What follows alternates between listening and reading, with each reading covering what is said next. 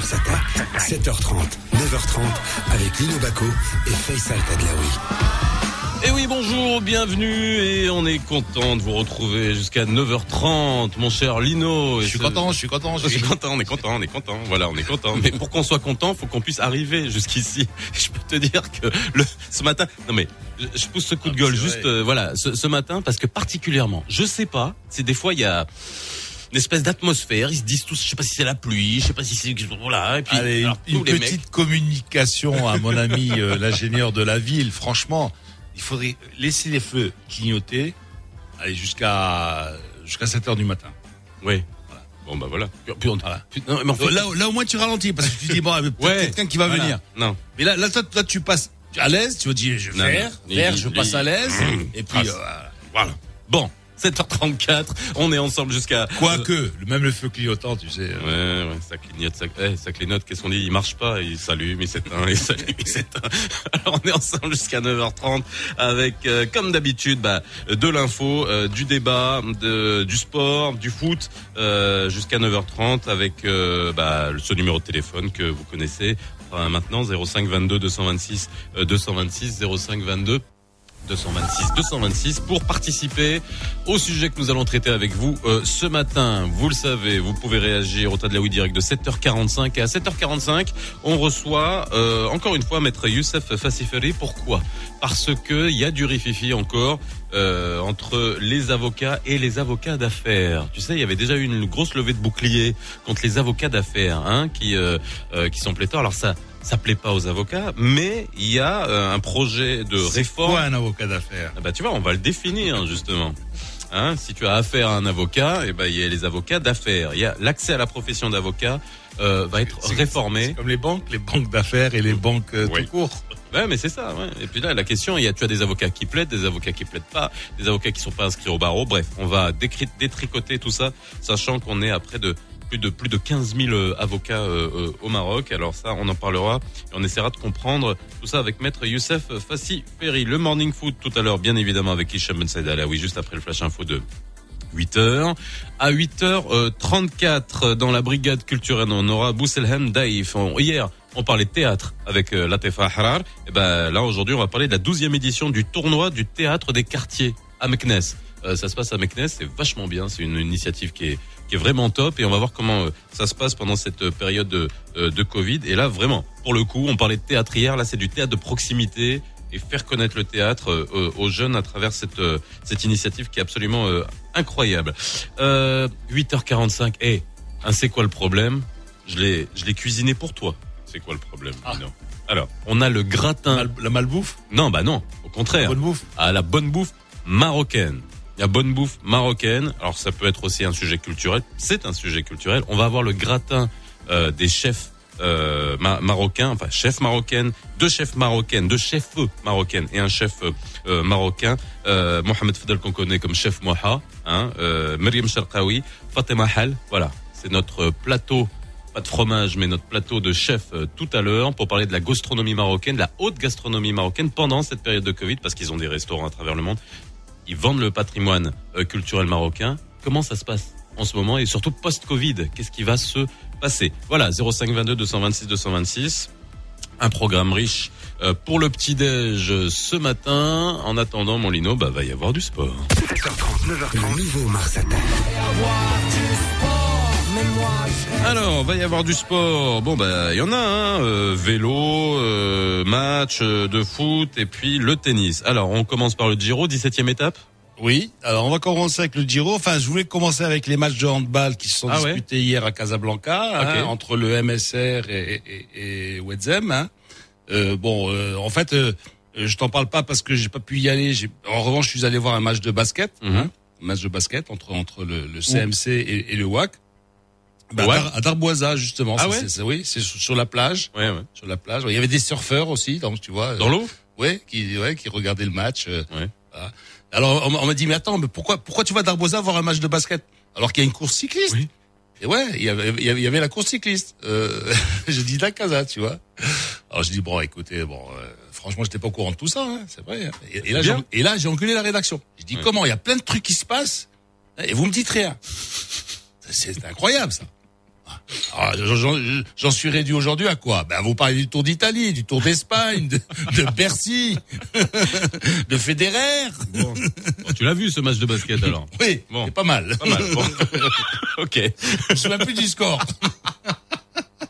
Ok. Bon, alors, euh, ben, tu, sais, tu te souviens qu'avant-hier, il y avait un Australien, hein, euh, Ben O'Connor. O'Connor. Ben O'Connor. Donc il s'était échappé. Et puis dans un élan généreux, tu vois, le mec il pédalait, pédalait, ouais, et puis au dernier moment, le mec il a brûlé, tu vois, à 400-500 mètres de la de l'arrivée. Il a laissé tomber, tu vois, et il a franchi la ligne d'arrivée, et l'Australien est resté tout pantois, tu vois, derrière. Hier, il a refait le même truc, cette fois il est allé jusqu'au bout. Voilà. Donc une étape de montagne. Bon, finalement, il n'y a pas eu de grands changements. Le leader, c'est toujours le, le Portugais João Almeida, tu vois, qui est leader depuis la troisième étape, hein, la fameuse étape sur les sur les flancs de l'Etna. Et, et là, je m'excuse. Hier, on avait parlé du Stelvio. En Oui. fait, le Stelvio, c'est aujourd'hui. Aujourd'hui, 18e étape. Hein, ça, ça se termine en montagne, en, en, en montée, hein, autour du lac euh, Cancano. Hein, après 207 kilomètres de course, les mecs, ils vont se taper 207 kilomètres, tu vois. Et puis ils vont, ils vont, ils vont terminer par quoi? Par escalader le, le Stelvio, tu vois. C'est dans les Dolomites, euh, tu vois. Euh, perché à 2758 mètres. Tu vois un peu le truc. Dans quel Etna ils vont Voilà. arriver? Voilà, pardon. Je, fais, je te fais un jeu de mots. euh, Je fais un jeu de mots à ta Ouais. place. Bref. Alors, euh, ben, s'il franchira le, le majestueux Stelvio hein, ce jeudi, le Giro ne fera pas d'incursion en France ce week-end. Alors justement, normalement, Les douaniers, quoi, ils bah- font ils font une incursion, ils reviennent en Italie, c'est ça ce que tu oui, m'as oui. expliqué? C'est-à-dire qu'il voulait, euh, il- euh, c'est la 20e étape, tu vois, Alba Sestriere. Alba, c'est la capitale de la truffe. Tiens, tu parles de cuisine, aujourd'hui Oui. on va parler de cuisine. Alba, c'est la capitale de la truffe. C'est dans le Piémont, tu vois, dans le sud du Piémont, à côté d'Asti, hein, euh, pratiquement. La truffe noire. Oui, Ok. Ouais. Et, et donc, euh, euh, il voulait faire une boucle, tu vois. Ça partait, tu vois, d'Alba. Ça fait une excursion en France, tu vois. Et, et puis, euh, euh, escalader le, qui est un col mythique aussi du Tour de France. Je connais. Et revenir en Italie, tu vois, pour, pour atterrir à, à qui est une, une station, une station hivernale, station de ski. Voilà, bon, plan B, ben, ils vont rester en Italie. Et puis, euh, voilà, euh, la course se mettra du Mais côté... bon, grosso modo, côté pas, pas de changement quoi. C'est la même configuration là. même configuration. Sinon que non, ça, bon, quand même l'isoire c'est l'isoire c'est lourd hein, aussi. Hein, Ah, je te parle, non, non, je te parle pas du, du, du terrain. Je te parle là en termes de Ah oui, oui, oui, voilà, oui. peloton, Mhm. euh, l'Australien Ouais, ouais. est devant. Il y a Ouais. pas de voilà, ça Ouais, change ouais, pas là. ouais. Pas pas grand chose pour la pour l'instant.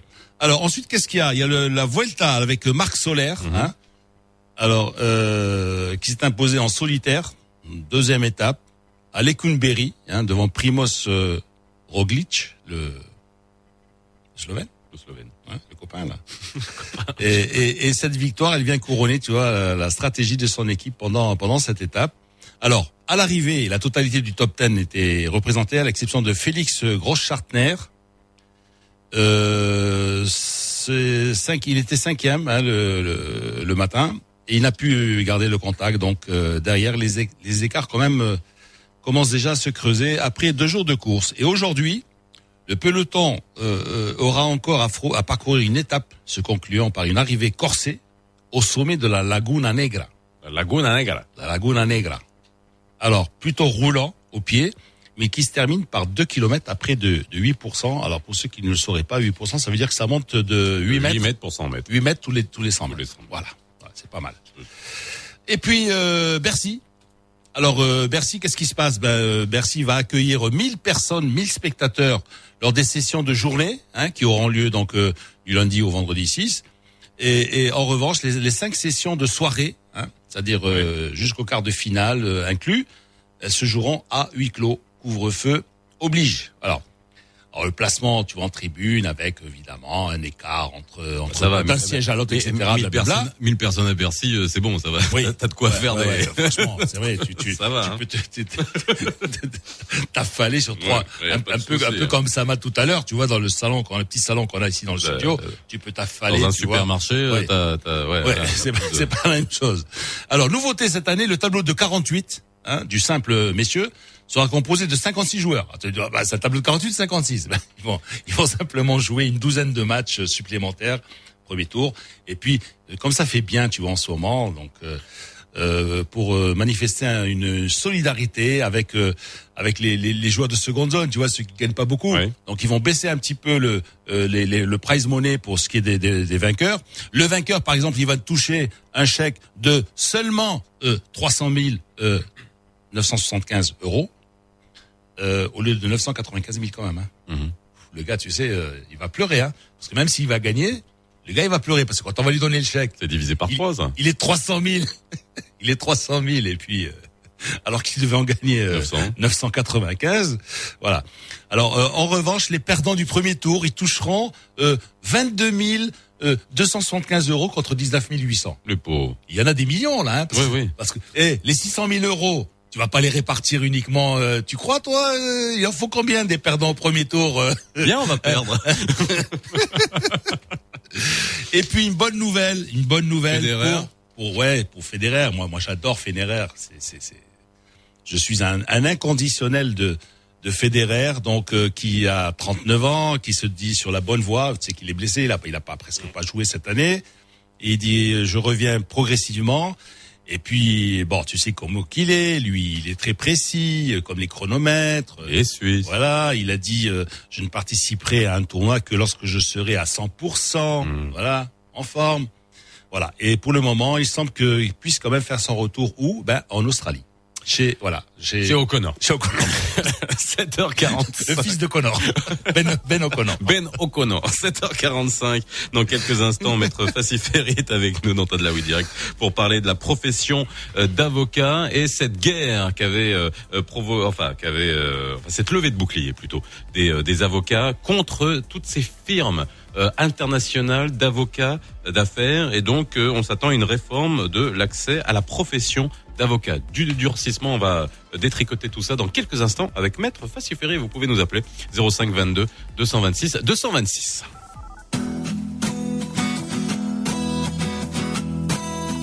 Yeah.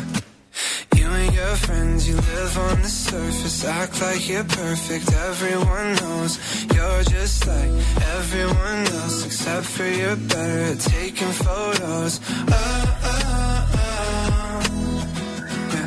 Why you gotta make everything show?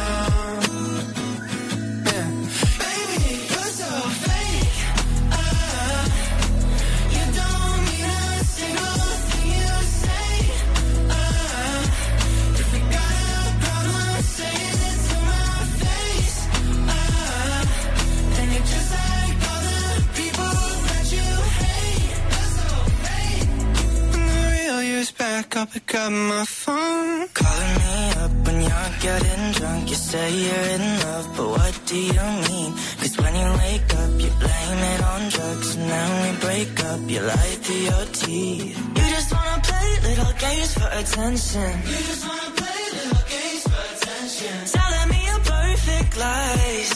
And wasting all my time, cause Baby, you're so.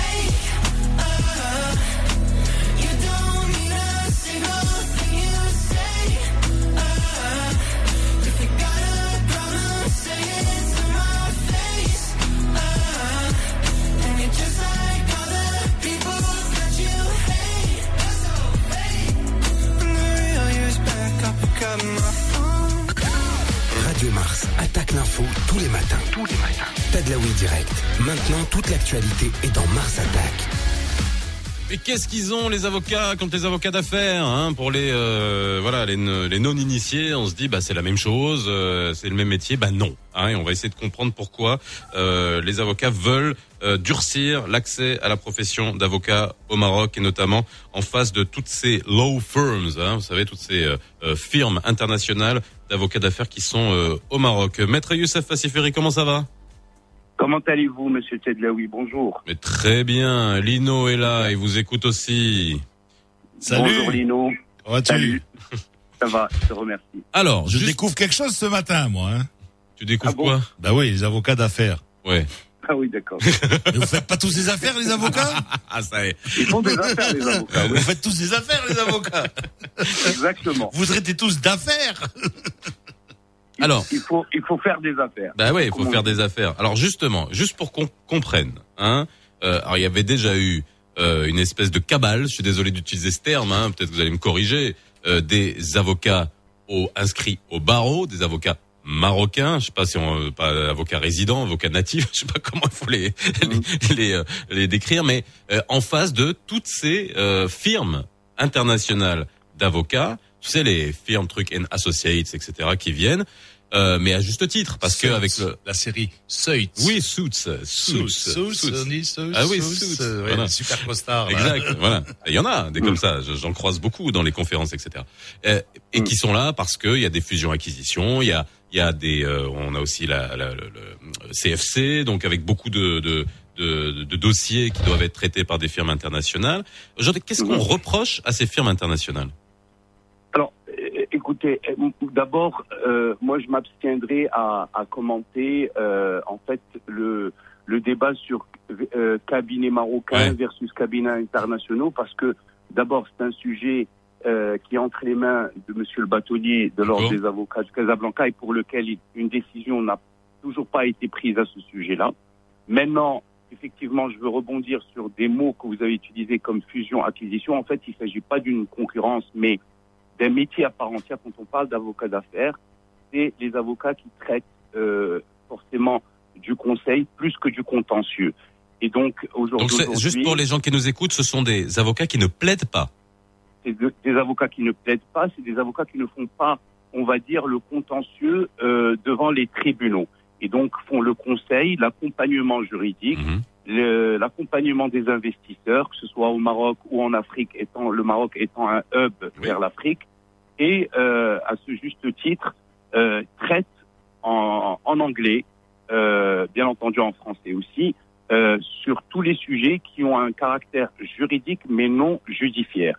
Et aujourd'hui, le débat, tout le débat est là parce qu'il y a une certaine concurrence sans que cette concurrence ne puisse réellement toucher le métier à part entière d'avocat qui est quelque part aussi le contentieux. Donc, quand on parle d'avocat d'affaires, c'est comme si on allait parler du, du- droit pénal des affaires, c'est-à-dire que tout ce qui touche au pénal n'est pas euh, en dehors de tout ce qui est abus de confiance, etc., etc. Il peut y avoir abus de biens sociaux, il peut y avoir énormément de litiges qui ont un trait au droit des affaires et non pas au droit euh, commun, on va dire. Donc ces cabinets, imaginons, ouais, je- je- j'essaie de vraiment de simplifier la chose. Vous avez des cabinets avec ces avocats d'affaires qui connaissent le droit international, qui euh, voilà euh, sont essentiellement francophones et anglophones. On est bien d'accord. Ben, ils font bien appel à des cabinets d'avocats locaux qui puissent aller plaider devant le tribunal de commerce, par exemple. Tout à fait, tout à fait. D'ailleurs, il y a des, euh, des conventions qui sont signées entre ces cabinets étrangers et euh, certains cabinets d'avocats. Quand on parle de conventions, pas forcément des conventions écrites, hein, elles sont elles sont établies Oui. de telle sorte à ce que quand un dossier nécessite euh, un contentieux, et ben c'est le cabinet marocain qui prend le relais pour pouvoir euh, aider ces cabinets étrangers à pouvoir rester en justice et suivre le dossier. D'abord parce qu'il y a la barrière de la langue, bien entendu, Mhm. Mais il y a les autres barrières aussi, à savoir, euh, mais euh, on doit toujours remettre les choses dans leur contexte, euh, Monsieur Tedlaoui, dans la mesure où euh, les clients, c'est eux qui choisissent avec qui ils veulent travailler. Donc c'est soit euh, des clients étrangers à la base ou, Maroc, ou des institutions marocaines, publiques ou semi-publiques, qui choisissent également ces cabinets-là euh, pour leur accompagnement à partir du moment où il s'agit de gros contrats, il s'agit de, de confidentialité sur euh, des marchés, euh, que ce soit au Maroc ou surtout, euh, comme je l'ai dit tout à l'heure, en Afrique ou en Europe. Et donc, c'est à ce juste titre où ils sont accompagnés. Mais euh, voilà, encore une fois, le débat, il, il ne s'arrêtera pas aujourd'hui, ça j'en suis certain. Ah, J'imagine. D'où, le projet. Alors voilà, justement, le projet de loi qui, qui, tend à réformer l'accès à la profession d'avocat. Alors pourquoi? Alors bon, déjà, c'est- le but, c'est quoi? C'est que c'est Excusez-moi, hein, je vais excuser, je vais utiliser des termes. Je, ferai la même chose avec les notaires, par exemple. Hein, C'est-à-dire, est-ce qu'il faut augmenter la qualité? Est-ce qu'il faut rendre ça plus compliqué? Est-ce que il faut qu'il y ait euh, voilà plus de euh, peut-être acquérir plus de compétences pour pouvoir justement être en face de ces cabinets euh, internationaux? Cette réforme, elle, consiste en quoi? Alors, la question est, est très pertinente dans la mesure où aujourd'hui on parle encore de réforme. Hein. On parle de réforme. Il n'y a pas encore vraisemblablement aujourd'hui un avant-projet officiel, on va dire. Simplement, il y a des échanges entre le ministère de la Justice et l'Association des barreaux du Maroc sur ce projet de loi. Effectivement, il vise aujourd'hui le, projet euh, qui, qui circule en ce moment vise justement à ce que ce soit un parcours du combattant pour le candidat titulaire, euh, enfin candidat à la profession d'avocat pour pouvoir accéder. C'est-à-dire que au-delà du DIP, avant c'était une maîtrise en droit, Ouais, ensuite on passe le certificat d'aptitude à la profession d'avocat, écrit oral. ouais. Une fois qu'on réussit, on est on, on passe directement euh, en stage pour une période de trois ans et après on est inscrit euh, directement dans l'un des barreaux du Maroc et on exerce en tant qu'avocat titulaire. Donc finalement, euh, il y a effectivement des disparités, que ce soit au niveau de la langue, que ce soit au niveau de la formation, etc. Le projet de loi arrive avec cinq axes. Le premier, c'est qu'il faut un diplôme, un minimum, un master en droit pour pouvoir accéder à quoi? À un concours d'accès à l'Institut de formation d'avocats. Cet, cet, euh, cet institut de formation d'avocats ne connaîtra le jour qu'un an après la mise en vigueur de, ce, de, ce, de cette loi, en fait, Oui. de- qui, qui euh, amendera la loi sur la profession d'avocat. Ensuite, ce fameux candidat devra passer deux ans de formation. À l'issue de ces deux années de formation donc dans cet institut, il devra passer un examen écrit. Ensuite, cet examen, il le réussit, il devra s'inscrire pour un stage de deux ans dans un cabinet d'avocats euh, titulaire, bien sûr, et suite à ça, suite à ces deux années, il finira par passer un autre examen. Donc finalement, je- je- on rejoindra les, un peu les notaires. Exactement, c'est ce que j'allais dire. Ça, ça, ça ressemble au, au parcours des notaires. ouais. Voilà. Et donc cet examen sera également écrit et oral. Et ça sera une commission représentée par le Conseil de l'ordre ou les conseils de l'ordre. Euh, et enfin, euh, après, à l'issue de cet examen réussi à l'écrit et à l'oral, le, le candidat deviendra définitivement avocat titulaire. Alors, Et merci. voilà. alors, merci d'avoir euh, décrit tout le tout le tout le parcours. Est-ce qu'il y a Ouais, trop ouais, de... Ouais. Excuse-moi, euh, excuse-moi. Moi, euh, euh, euh, au stade, moi je crois que il y a quelque chose qui va pas là. C'est un truc que je n'arrive pas à comprendre. J'arrive pas à De comprendre. Parce que oh, parce qu'on parle de mondialisation, on parle de globalisation. hein. Il y a eu les accords du, du GATT à Marrakech, ça a été signé à Marrakech. Le Maroc a une ouverture sur le monde. Hein. Mhm. Tiens, tiens, un gars qui vient ici, hein, qui ouvre un cabinet et qui est conseiller, qui peut pas aller au tribunal plaider ni rien. Hein. Voilà. Je, je vois pas pourquoi tu vas empêcher quelqu'un de donner un conseil à quelqu'un d'autre. Et je vois pas pourquoi.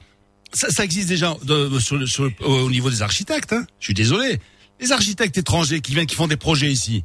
Et après, qu'est-ce qu'ils font? Ben sûr, au dernier moment, qu'est-ce qu'ils font? Ils refilent les plans à un architecte marocain qui va signer. Tu es d'accord avec moi? Ça existe déjà. Alors, donc, donc, il faudrait, il on faudrait, il faudrait réformer ça aussi. Et dire, ah, pourquoi non Interdit aussi aux architectes étrangers de venir euh, euh, faire des projets au Maroc? Alors justement, aujourd'hui, jusqu'à aujourd'hui, il n'y avait pas d'officialisation euh, de, de ce monopole du conseil juridique parce que justement le conseil juridique partait à tout va, partait dans tous les sens. Tout le monde s'érigeait en conseiller juridique, euh, Lino. Euh, aujourd'hui, Oui, dans le projet de loi, on veut officialiser un petit peu ce monopole. Quand on donne un conseil juridique à un client, on doit être à même d'être responsable sur le plan personnel et professionnel de ce conseil qu'on va donner. Vous savez, euh, donner du conseil, ça paraît facile, mais il y a des responsabilités qui vont en découler que le cabinet conseil juridique qui se dit conseil juridique, je ne parle pas des cabinets étrangers, je parle des, des conseils juridiques de manière générale. Et auquel cas, aujourd'hui, ce projet vient avec une certaine exclusivité du conseil et de consultation juridique. Quand je dis exclusivité, ça veut dire que on doit savoir qui ils sont, comment on doit prendre conseil, et euh, encore, encore, euh, encore faut-il, aujourd'hui, ce projet même parle d'une que l'avocat doit contresigner tous les contrats SSP, c'est-à-dire tous les contrats sous sein privé. Ils doivent être déposés à l'enregistrement, aux administrations, devant le registre de commerce. Ah, Il, de- devient notaire, quoi.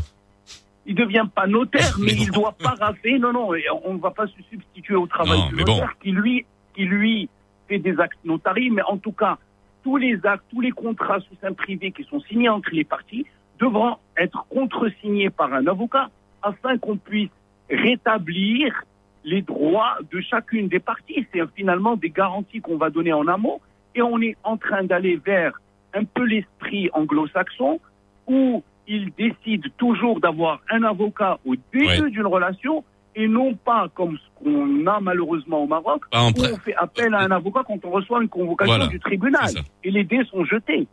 Alors, question, ce sera ma dernière question. Est-ce qu'il y a trop d'avocats au Maroc Hein? Et Est-ce que c'est pour ça aussi qu'il faut augmenter la, Euh. le niveau de sélection? On se posait aussi la question avec les notaires. Hein, ça, avec le, j'ai posé la même question au Conseil de l'ordre des notaires. Est-ce qu'il y a trop de notaires? Il y a un moment, on, on voulait euh, en, en limiter euh, l'accès. Est-ce qu'il y a trop d'avocats? Là je, crois- je crois qu'il y en a 15 000, 16 000. Est-ce qu'il y en a trop? Vous savez, euh, si je dois donner des chiffres juste de, de par ma, ma, ma pratique, si on doit comparer le barreau de Paris, ils sont 23 000 au barreau de Oui. Paris.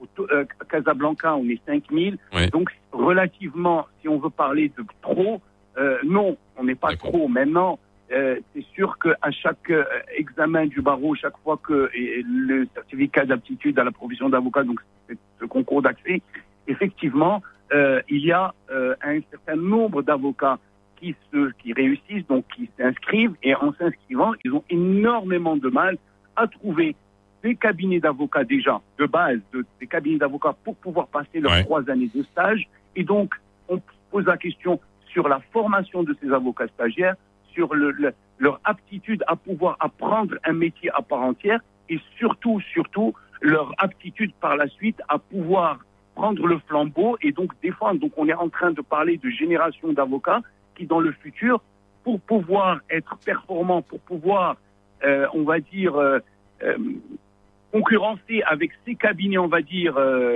internationaux installés au Maroc, eh ben, ils devront avoir à armes égales les mêmes chances au niveau de la formation, que ce soit au niveau de, l'université, mais aussi au niveau de la formation, au niveau pour de- pouvoir s'installer et pour que justement ces avocats puissent exercer. Merci beaucoup, maître Fassifeli, de nous avoir euh, éclairé euh, sur euh, cette réforme. Si euh, bah, vous nous écoutez, que vous êtes avocat, que vous voulez devenir avocat, que vous faites des études de droit, qu'est-ce que vous pensez si de vous cette avez un réforme cabinet, Ou si vous avez un cabinet, ou venez vous pensez de, de de cette réforme Bruxelles ou de, de Non, Belfast plutôt que de New York ou de Londres. Voilà, appelez-nous Appelez-nous. 05 22 226 226 n'hésitez pas 05 22 226 226 سعد الدين العثماني رئيس الحكومة الباح برباط على ضرورة العمل باسترجاع السوق الرسمي العافيه ديالو وثقة المتدخلين فيه وتعهد خلال لقائه مع رئيسة الهيئة المغربية للسوق الرسميه بالوقوف الجانب مسؤولي هذه الهيئة والدعم ديالهم خصوصا فيما كيتعلق بالشق الخاص باستكمال الإطار التشريعي والتنظيمي للسوق الرسمي أفاد وزير الثقافة والشباب والرياضة عثمان الفردوس البارح برباط بأن هناك توجه نحو إحداث منصة رقمية رقمية لعرض الأعمال الفنية والمسرحية واللي غادي تمكن قانونيا من دعم الجمعيات اللي كتنجز مسرحيات أو عروض وهادشي النشر ديالها على هذا المنصة. دوليا غادي تواجه اليوم الرئيس الأمريكي دونالد ترامب مع منافسه الديمقراطي جو بايدن في منا- مناظرة متلفزة أخيرة في ناشفيل بولاية تيسي- تيسيسي على بعد 12 يوم فقط من الانتخابات الرئاسية. وفي الختام رياضيا أعلن المصنف أول عالميا السربي نوفاك جوكوفيتش بأنه لن يشارك في دورة باريس. ألف نقطة للأساسيدة هذا السنة المقررة ما بين الثاني والثامن من نوفمبر المقبل. وأكد جوكوفيتش على أنه ما غاديش يخسر النقاط في حال عدم المشاركة ديالو بسبب القانون الاستثنائي المعتمد من قبل رابطة محترفي كرة المضرب هذه السنة بسبب جائحة فيروس كورونا المستجد. واللي غادي تسمح للاعبين بالاحتفاظ بالنقاط ديالهم من السنة الماضية. هذه 8 وثلاثة دقائق. غادي نتوقفوا اللحظة مستمعينا مع تذكير الأحوال الطقس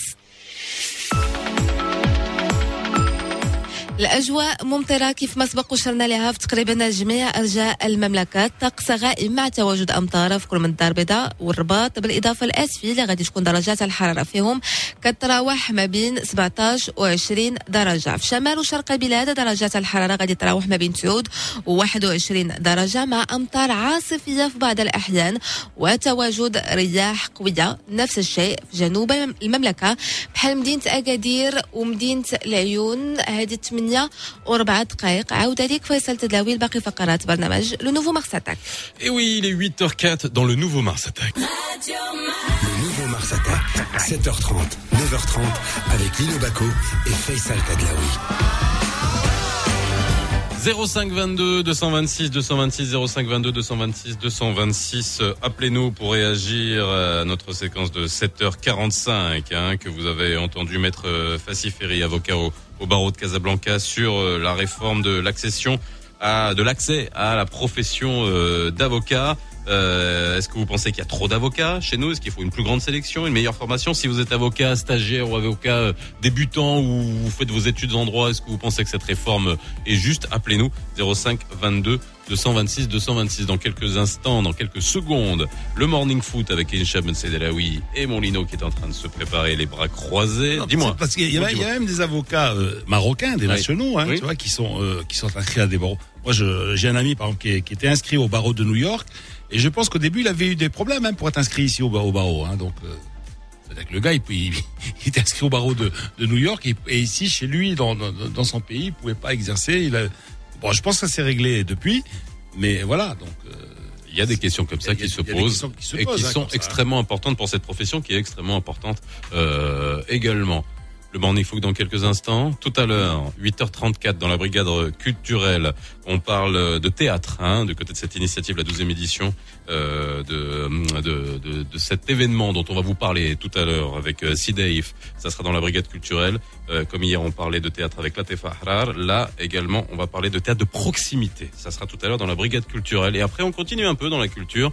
On va parler cuisine, on va parler euh, gastronomie. Les grands chefs sont fragilisés dans le monde entier. Hein. Tu sais, les grands chefs, les grandes tables, euh, bon bah qui coûtent cher, mais en même temps, qui sont ces ambassadeurs de la culture marocaine, ces ambassadeurs de la de de la de la gastronomie qui euh, et c'est ces ambassadeurs qui militent aussi pour que euh, cette gastronomie soit euh, inscrite dans notre patrimoine déjà et dans le patrimoine euh, mondial. Et on aura le chef Mouhak, vous connaissez bien, Myriam Sherkawi, Fatima Hal. Voilà, un beau plateau de chefs cuisinés. Ça, ça sera tout à l'heure dans euh, C'est quoi le problème? Tout de suite, Morning Foot.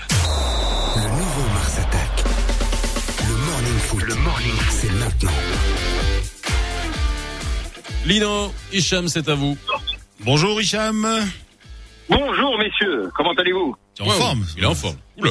Tu, tu- tu- tu as surfé ou quoi Là, j'ai vu- juste vu euh, le match euh, Shakhtar Donetsk Real Madrid. Ah oui, d'accord, j'ai compris.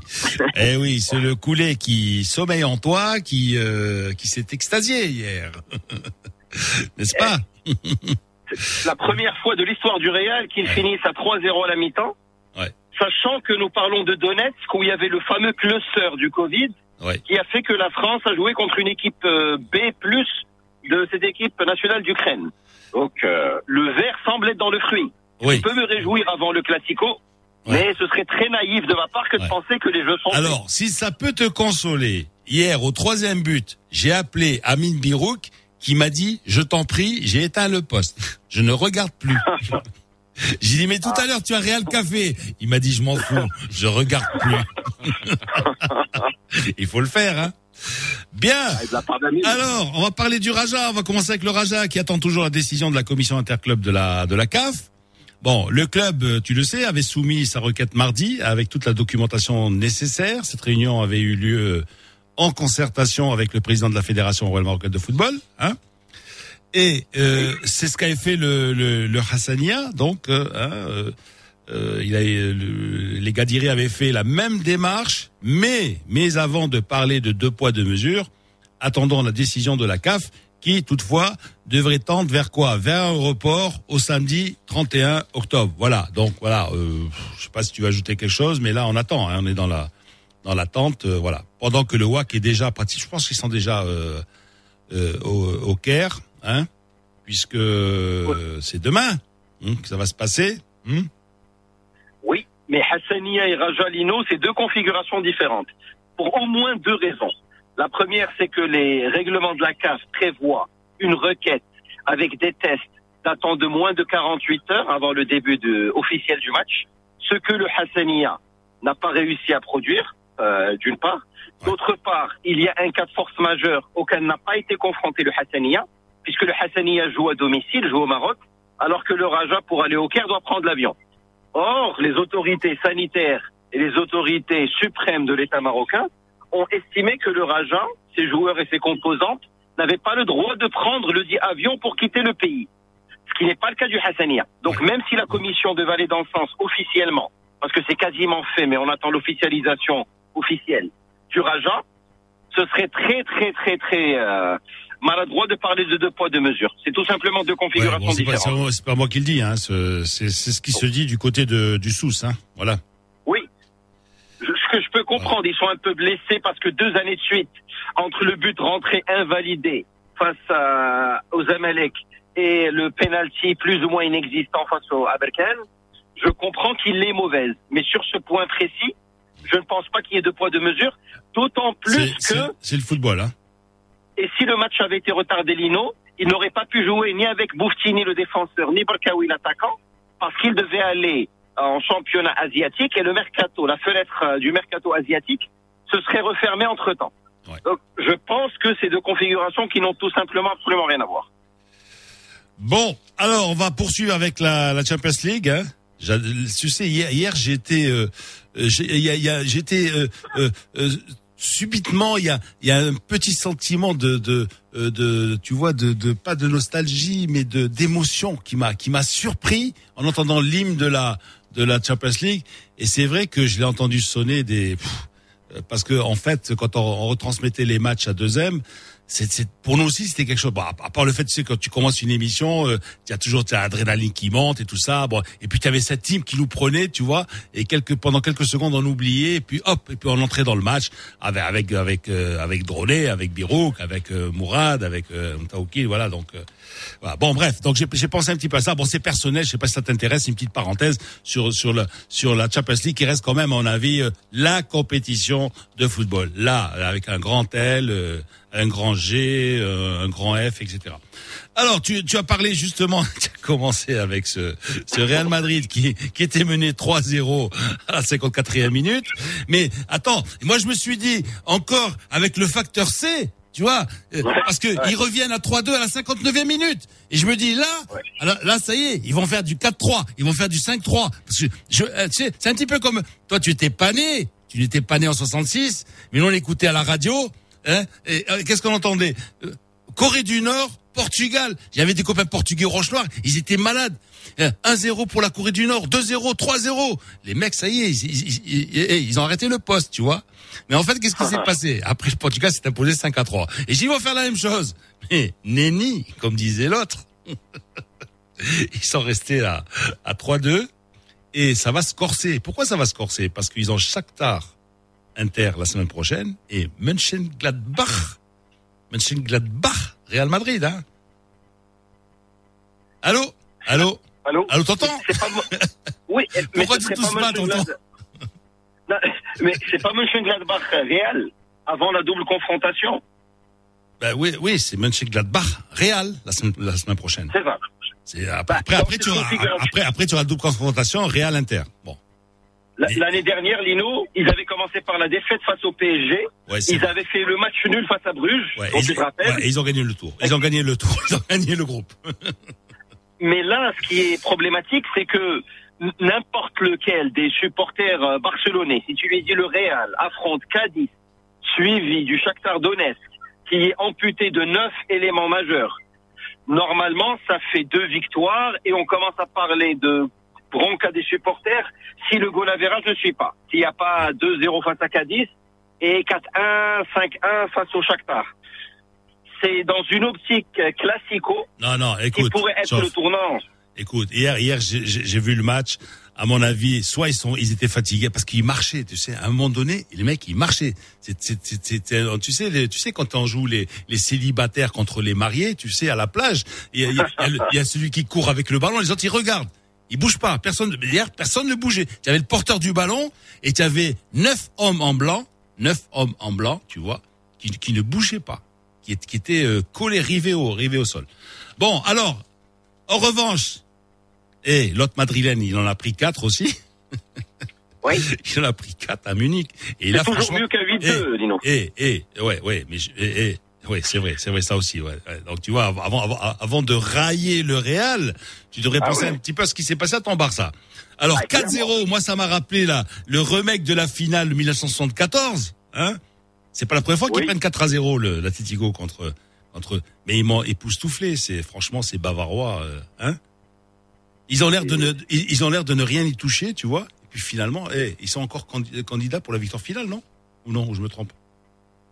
Ça, redevient une caricature très années euh, 70s ou 80s de l'allemand presque antipathique. Bon, il y a beaucoup plus d'internationalisation et de brassage dans ce club, mais là, c'est une machine.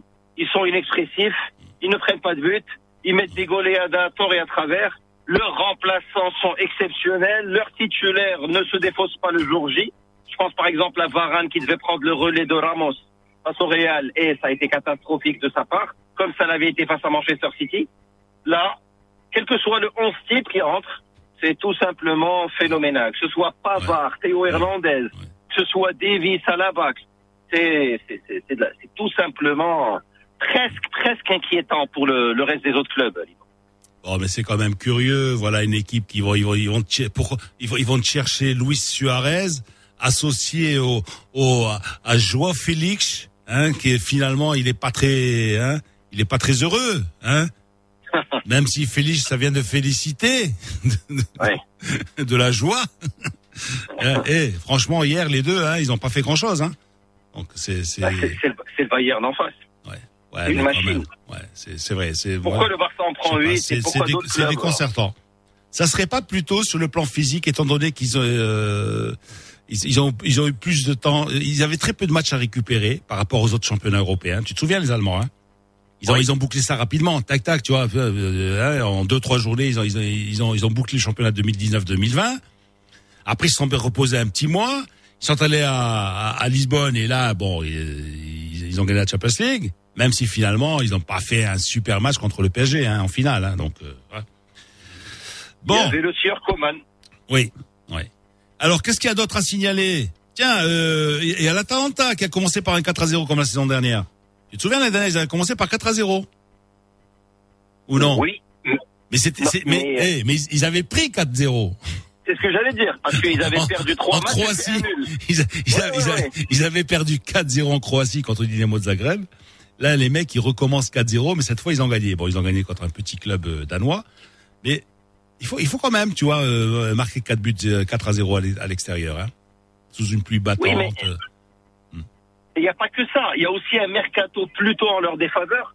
Par exemple, l'ailier de, euh, de la Juve, Kulusevski, ou j'ai peur d'écorcher le nom, qui Kulusevski. était passé, était par. Il était passé par Parme, mais c'est un transfuge de l'Atalanta. Ouais. C'est-à-dire, ils ont été factuellement plutôt appauvris lors du mercato, parce que les départs ont été très supérieurs aux arrivées. Et à l'arrivée, ça fait 4 4-0 en Champions League à l'extérieur. Attends, Papou, Papou Gomez qui est toujours euh, ouf, Euh, comme disent les, les jeunes, euh, hein, les ados, euh, c'est quelqu'un de, de ouf. Hein. Lui, euh, Zapata et toute la clique, c'est vraiment. Et attends, ils ont récupéré qui? Ils ont récupéré Ilicic. Tu te souviens qu'il y avait eu un problème? Oui. pendant oui. le Covid Il avait eu un problème. Le mec, euh, même tu vois sur, sur le, sur le plan euh, sur le plan psychologique, tu vois, il était pas. euh, il avait eu des problèmes chez lui, etc. En famille et tout. Et, et- et en fait, le club a dit bon, écoute, va te reposer, va en Slovénie, tu te reposes et tu reviendras quand tu seras. Et là, il est revenu. Hier, il a il a repris goût à. hein, et alors que alors qu'il n'avait pas joué la phase finale. hein. tu te rappelles, il n'avait pas joué le quart de finale contre Oui. le PSG. Oui, et tout oui, ça. oui. Ouais. Et Bon. Lino, il, il pourra faire son cirque avec Zapata. Oui. Elle est bonne celle-là. Faisal, Faisal n'a pas réagi parce qu'il aime, il aime pas le cirque. Non, je suis en train de, de lire quelque Amar. chose. Moi, je vous laisse parler de vos trucs. Le cirque Amar. bon, alors, écoute, Liverpool s'en est allé euh, euh, gagner à, à Amsterdam sur le terrain de l'Ajax avec un but contre son camp de, de l'Argentin Tagliafico. Tu sais ce que ça veut dire en italien Tagliafico Non Il coupe les figues. Ah Ouais. C'est vrai. Ok. Taille et figue. Ouais. Ah oui, Ouais. c'est vrai. Oui. Ouais, ouais. Et ça veut dire, voilà, c'est c'est- en fait, c'était des paysans qui passaient leur temps, tu vois, à- ramasser les, les figues sur les arbres et tout ça. Euh, qu'est-ce qu'il fait Qu'est-ce qu'il fait ton fils Il coupe les, les figues sur les arbres. Voilà, donc. Même, même si euh, figue, Lino, c'est assez polysémique en italien. Oui. Ça peut avoir plusieurs Oui. sens. Oui, Mais ceci est un autre débat. parce qu'on on dit même euh, ah il veut faire un mariage avec euh, des figues sèches celui-là. C'est-à-dire que ben, non, pas pas franc et euh, voilà, il y a pas de gâteau ni rien, euh, il y a que rien, ça fait. Bon, alors 1-0 pour Liverpool. Bon, c'est normal. C'est aussi Sadio Sadio Mané le, le but. Il n'y a pas que Taliafico dans l'équation. Oui, oui, oui, oui, oui. Bon, mais le, le malheureux Taliafico, tu vois, euh, Oui. bon, il a, il a, En il a, il a coupé, il a coupé la trajectoire et. et En ce- fait, il doit, il doit être démoralisé. C'est le seul qui est resté. Tout le monde est parti. Ils sont partis tripler leur salaire. Il se dit qu'est-ce que je reste faire ici? Dis-moi, lorsque, lorsque Porto a ouvert le score devant Manchester City, qu'est-ce que tu t'es dit? Ça, Je me suis dit, Ils ont du fric, mais ça sert à rien. je pense que Guardiola est comme un élève très laborieux, mais qui manque un peu de génie. C'est-à-dire au bout de la troisième ou la quatrième saison, c'est un peu lourd et on va rabâcher les mêmes concepts. Bon, c'est passé hier avec le 3-1, mais c'est pas passé face à Leicester, par exemple. Ils en ont pris 5 à domicile. Je pense que Guardiola, c'est très prématuré, mais je pense que ça devrait être sa dernière saison. Il Alors. devrait aller découvrir autre chose. On va philosopher un peu, même s'il est, il est quoi Il est 8h20 du matin, c'est quand même, hein, Faisal, Féli- philosopher à 8h20 du matin, je sais Oh, pas si on tu peut le faire. bah On peut si, le faire. pourquoi Alors, Bon, parce que d'aucuns, qu'est-ce qu'ils disent? Ils disent, eh, franchement, vous parlez tous de, hein Vous parlez tous de Guardiola. Et Guardiola, qu'est-ce qu'il a fait, Guardiola? Mais c'est grâce à Messi. C'est Messi qui a fait gagner tout ce qu'il a gagné. C'est pas Guardiola. Alors toi, qu'est-ce que tu penses de ça? Moi, je suis euh, à l'opposé de cette logique parce que des joueurs petits, vifs, techniques, on en a connu plein, même dans l'histoire du Barça et avant. Quand c'était du très haut niveau, ça donnait Romario. Quand c'était plus moyen, ça donnait Ivan de la Peña. Ou bien Julie Mais la configuration. Mais Julie, non Julie, tu as Ou oublié. Julie. Julie, Julie, Julie, le- Julie, Julie. Donc- donc, et Ludovic était le titulaire Ouais. et Messi remplaçant. Ouais. Mais que Guardiola ait su mettre en place euh, une équipe avec des revanchards, que ce soit Xavi Iniesta, avec des transfuges de l'académie, Victor Valdez, Carles Puyol, Piqué qui était à Manchester, qui est revenu, les fameux Xavi Iniesta, Busquets, Christian Tello, euh, Thiago Alcantara, Rafinha et tous ceux que j'oublie, euh, son Barça de- du sexe supplé est un chef-d'œuvre équilibré sur tous les aspects. Après, c'est beaucoup plus compliqué pour lui quand il n'y a pas une légende comme Messi. C'est clair. Je, je pense pas que ce soit un Messi dépendant. Je pense que c'est un quelqu'un qui a révolutionné le foot. Il a réussi à faire mieux que Bielsa en étant un peu plus dans l'air du temps que Bielsa, qui était un peu un moine à contre-courant. D'ailleurs, le frère de Marcelo Bielsa était un chancelier de la République d'Argentine. Il, Oui. il- il était dans un trip un peu plus théorique et pas forcément média, etc. Ce que Guardiola maîtrise à la perfection, sa manière de parler, sa manière de s'habiller, sa manière d'apprendre les langues, de faire un peu de cinéma Ouais. quand il y a une caméra et de pas en faire quand il y en a pas. Bon, Ça reste alors, un on, super coach, mais un peu rébarbatif. on va terminer avec l'Olympiakos qui a arraché dans les dernières minutes un succès précieux devant Marseille, 1-0. Et si je te disais Italie 10, Allemagne 5, Espagne 4, France 1, ça veut dire quoi ça? Ça veut dire quoi? Vous dites que le foot, le foot italien c'est de la merde, vous dites. Ça veut dire quoi? Ça veut dire que les clubs italiens, ils ont gagné, ils ont gagné 3 matchs sur 4. Les Espagnols ils en ont gagné 1 sur 4. Les Français 0 sur 3. Et le foot allemand 1 sur 4. Bon, tu, me dis-. Eh, tu me diras que c'est le premier tour. hein. Eh oui. Oui. Merci Cham, merci Lino. 0522 226 226, vous pourrez nous appeler tout à l'heure dans C'est quoi le problème? À 8h45. On vous met l'eau à la bouche avec euh, nos chefs. Hein, que devient la gastronomie marocaine, la haute gastronomie euh, marocaine en cette période euh, bah, de Covid? Et puis qu'est-ce qu'elle va devenir euh, après? On aura Myriam Sharqawi, Chef Moha et Fatima Hel. Voilà. Oujda, Rabat, Marrakech, hein, toute la gastronomie marocaine, ça sera tout à l'heure, on va en parler. Ça fait partie de notre patrimoine et on, se pose des questions. Qu'est-ce que ça va devenir après? Vous pouvez réagir 05 22 226 226 Euh, dans la brigade culturelle tout à l'heure. On va parler théâtre comme d'habitude, mais enfin comme d'habitude. la brigade culturelle, comme d'habitude, le théâtre. euh, on va en, parler de plus en plus souvent parce que, euh, encore une fois, j'ai dit hier avec la Tefa Harar, on en parlait. Là, on va en parler. On va parler de théâtre de proximité. Mais tout de suite, euh, le coup de gueule de Lino. Le nouveau Mars attaque. Lino Baco a toujours quelque chose à dire. Lino attaque. Lino attaque. Dans le nouveau Mars attaque. Euh, Alors, Lino, c'est un coup de cœur ou c'est un coup de gueule Ce aujourd'hui matin, je suis, j'attaque pas. Oui. Je suis atterré. Ok. Et oui, parce que franchement, je suis tombé sur une nouvelle, sur une info. Ouais. Mais c'est dingue. Est-ce que tu as entendu parler de la pollution lumineuse? Oui. C'est quoi? Pollution lumineuse, bon, c'est quand tu es agressé par euh, euh, les néons de la ville ou euh, lorsqu'on éclaire n'importe Non, quoi. c'est quand ou- Badr arrive le matin, qui s'occupe du live Facebook et qui me, qui m'allume en pleine figure ce truc là. Ouais, voilà. Ça, c'est de la pollution lumineuse. Voilà. Alors, adieu, adieu, Illuminated Spirit of Ecstasy. Oh. C'est quoi ça? Ben, c'est l'option à 5000 euros disponible sur les modèles Rolls-Royce Ghost, Phantom, Down and Rate. Tu vois C'est-à-dire avec 5000 euros, tu sais la petite statuette, la mythique, là, qui est sur le, le capot de la célèbre voiture anglaise, tu vois, c'est la petite statuette avec... Ouais, bah, Ben, ouais. Mais sur les fantômes, elles, elles se, elles se, elles s'escamotent Oui, oui, et puis elles se, elle elles s'escamote, remontent, si. D'accord, mais il y a une option maintenant euh, euh, illuminée, hein, c'est-à-dire que par un LED, tu vois. Hum. Et alors pour ces derniers modèles, donc il était possible d'installer une version lumineuse, tu vois, de de cette euh, emblématique figurine. Or, or, Le summum de la futilité. or, elle ne peut plus être commandée à cause d'un certain règlement de l'Union européenne. La raison de l'interdiction, la réduction de la pollution lumineuse. Voilà. Si la statuette n'est éclairée que lorsque la voiture était à l'arrêt par un anneau LED et non par une lumière stroboscopique, les restrictions ciblées sur la pollution lumineuse n'ont laissé aucune issue à l'accessoire britannique. Alors qu'est-ce qui t'embête dans cette histoire Ce qui m'embête, c'est que, alors, les clients européens, bon, ils vont être remboursés. On va leur rembourser les 5000 euros, tu vois, pas de Non, mais tu problème. t'inquiètes des gens qui ont des Rolls Royce Non, mais sérieux.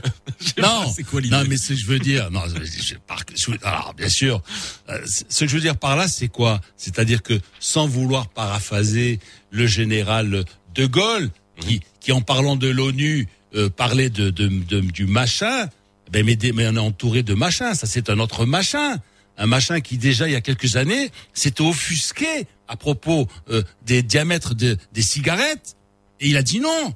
Oh là là, vos cigarettes elles font 12 mm de diamètre. Non. À partir d'aujourd'hui, en Europe, hein, les diamètres des cigarettes ne doivent pas dépasser les 8 mm. Tu, tu, tu, vois un peu le truc. Tu vois, c'est Alors qu'est-ce Hein qui te gêne? C'est quoi? C'est l'excès de normes? Ben oui. En Europe. Mais oui, bien sûr. Mais fais, moi j'aime. Fais pas ci, fais pas ça, Absamad. Fais pas ci, fais pas ça. Mais moi hein j'aimerais bien. Oui. moi j'aimerais bien qu'on ah. en importe un peu chez nous là de, de cette euh, rigueur, de cette pinaillerie sur des sur des respects de, de ah. normes. Si on eh, respectait juste la couleur blanche à Casablanca, ça serait eh, pas mal. Euh, euh, en Europe, c'est quoi? C'est le problème de riches.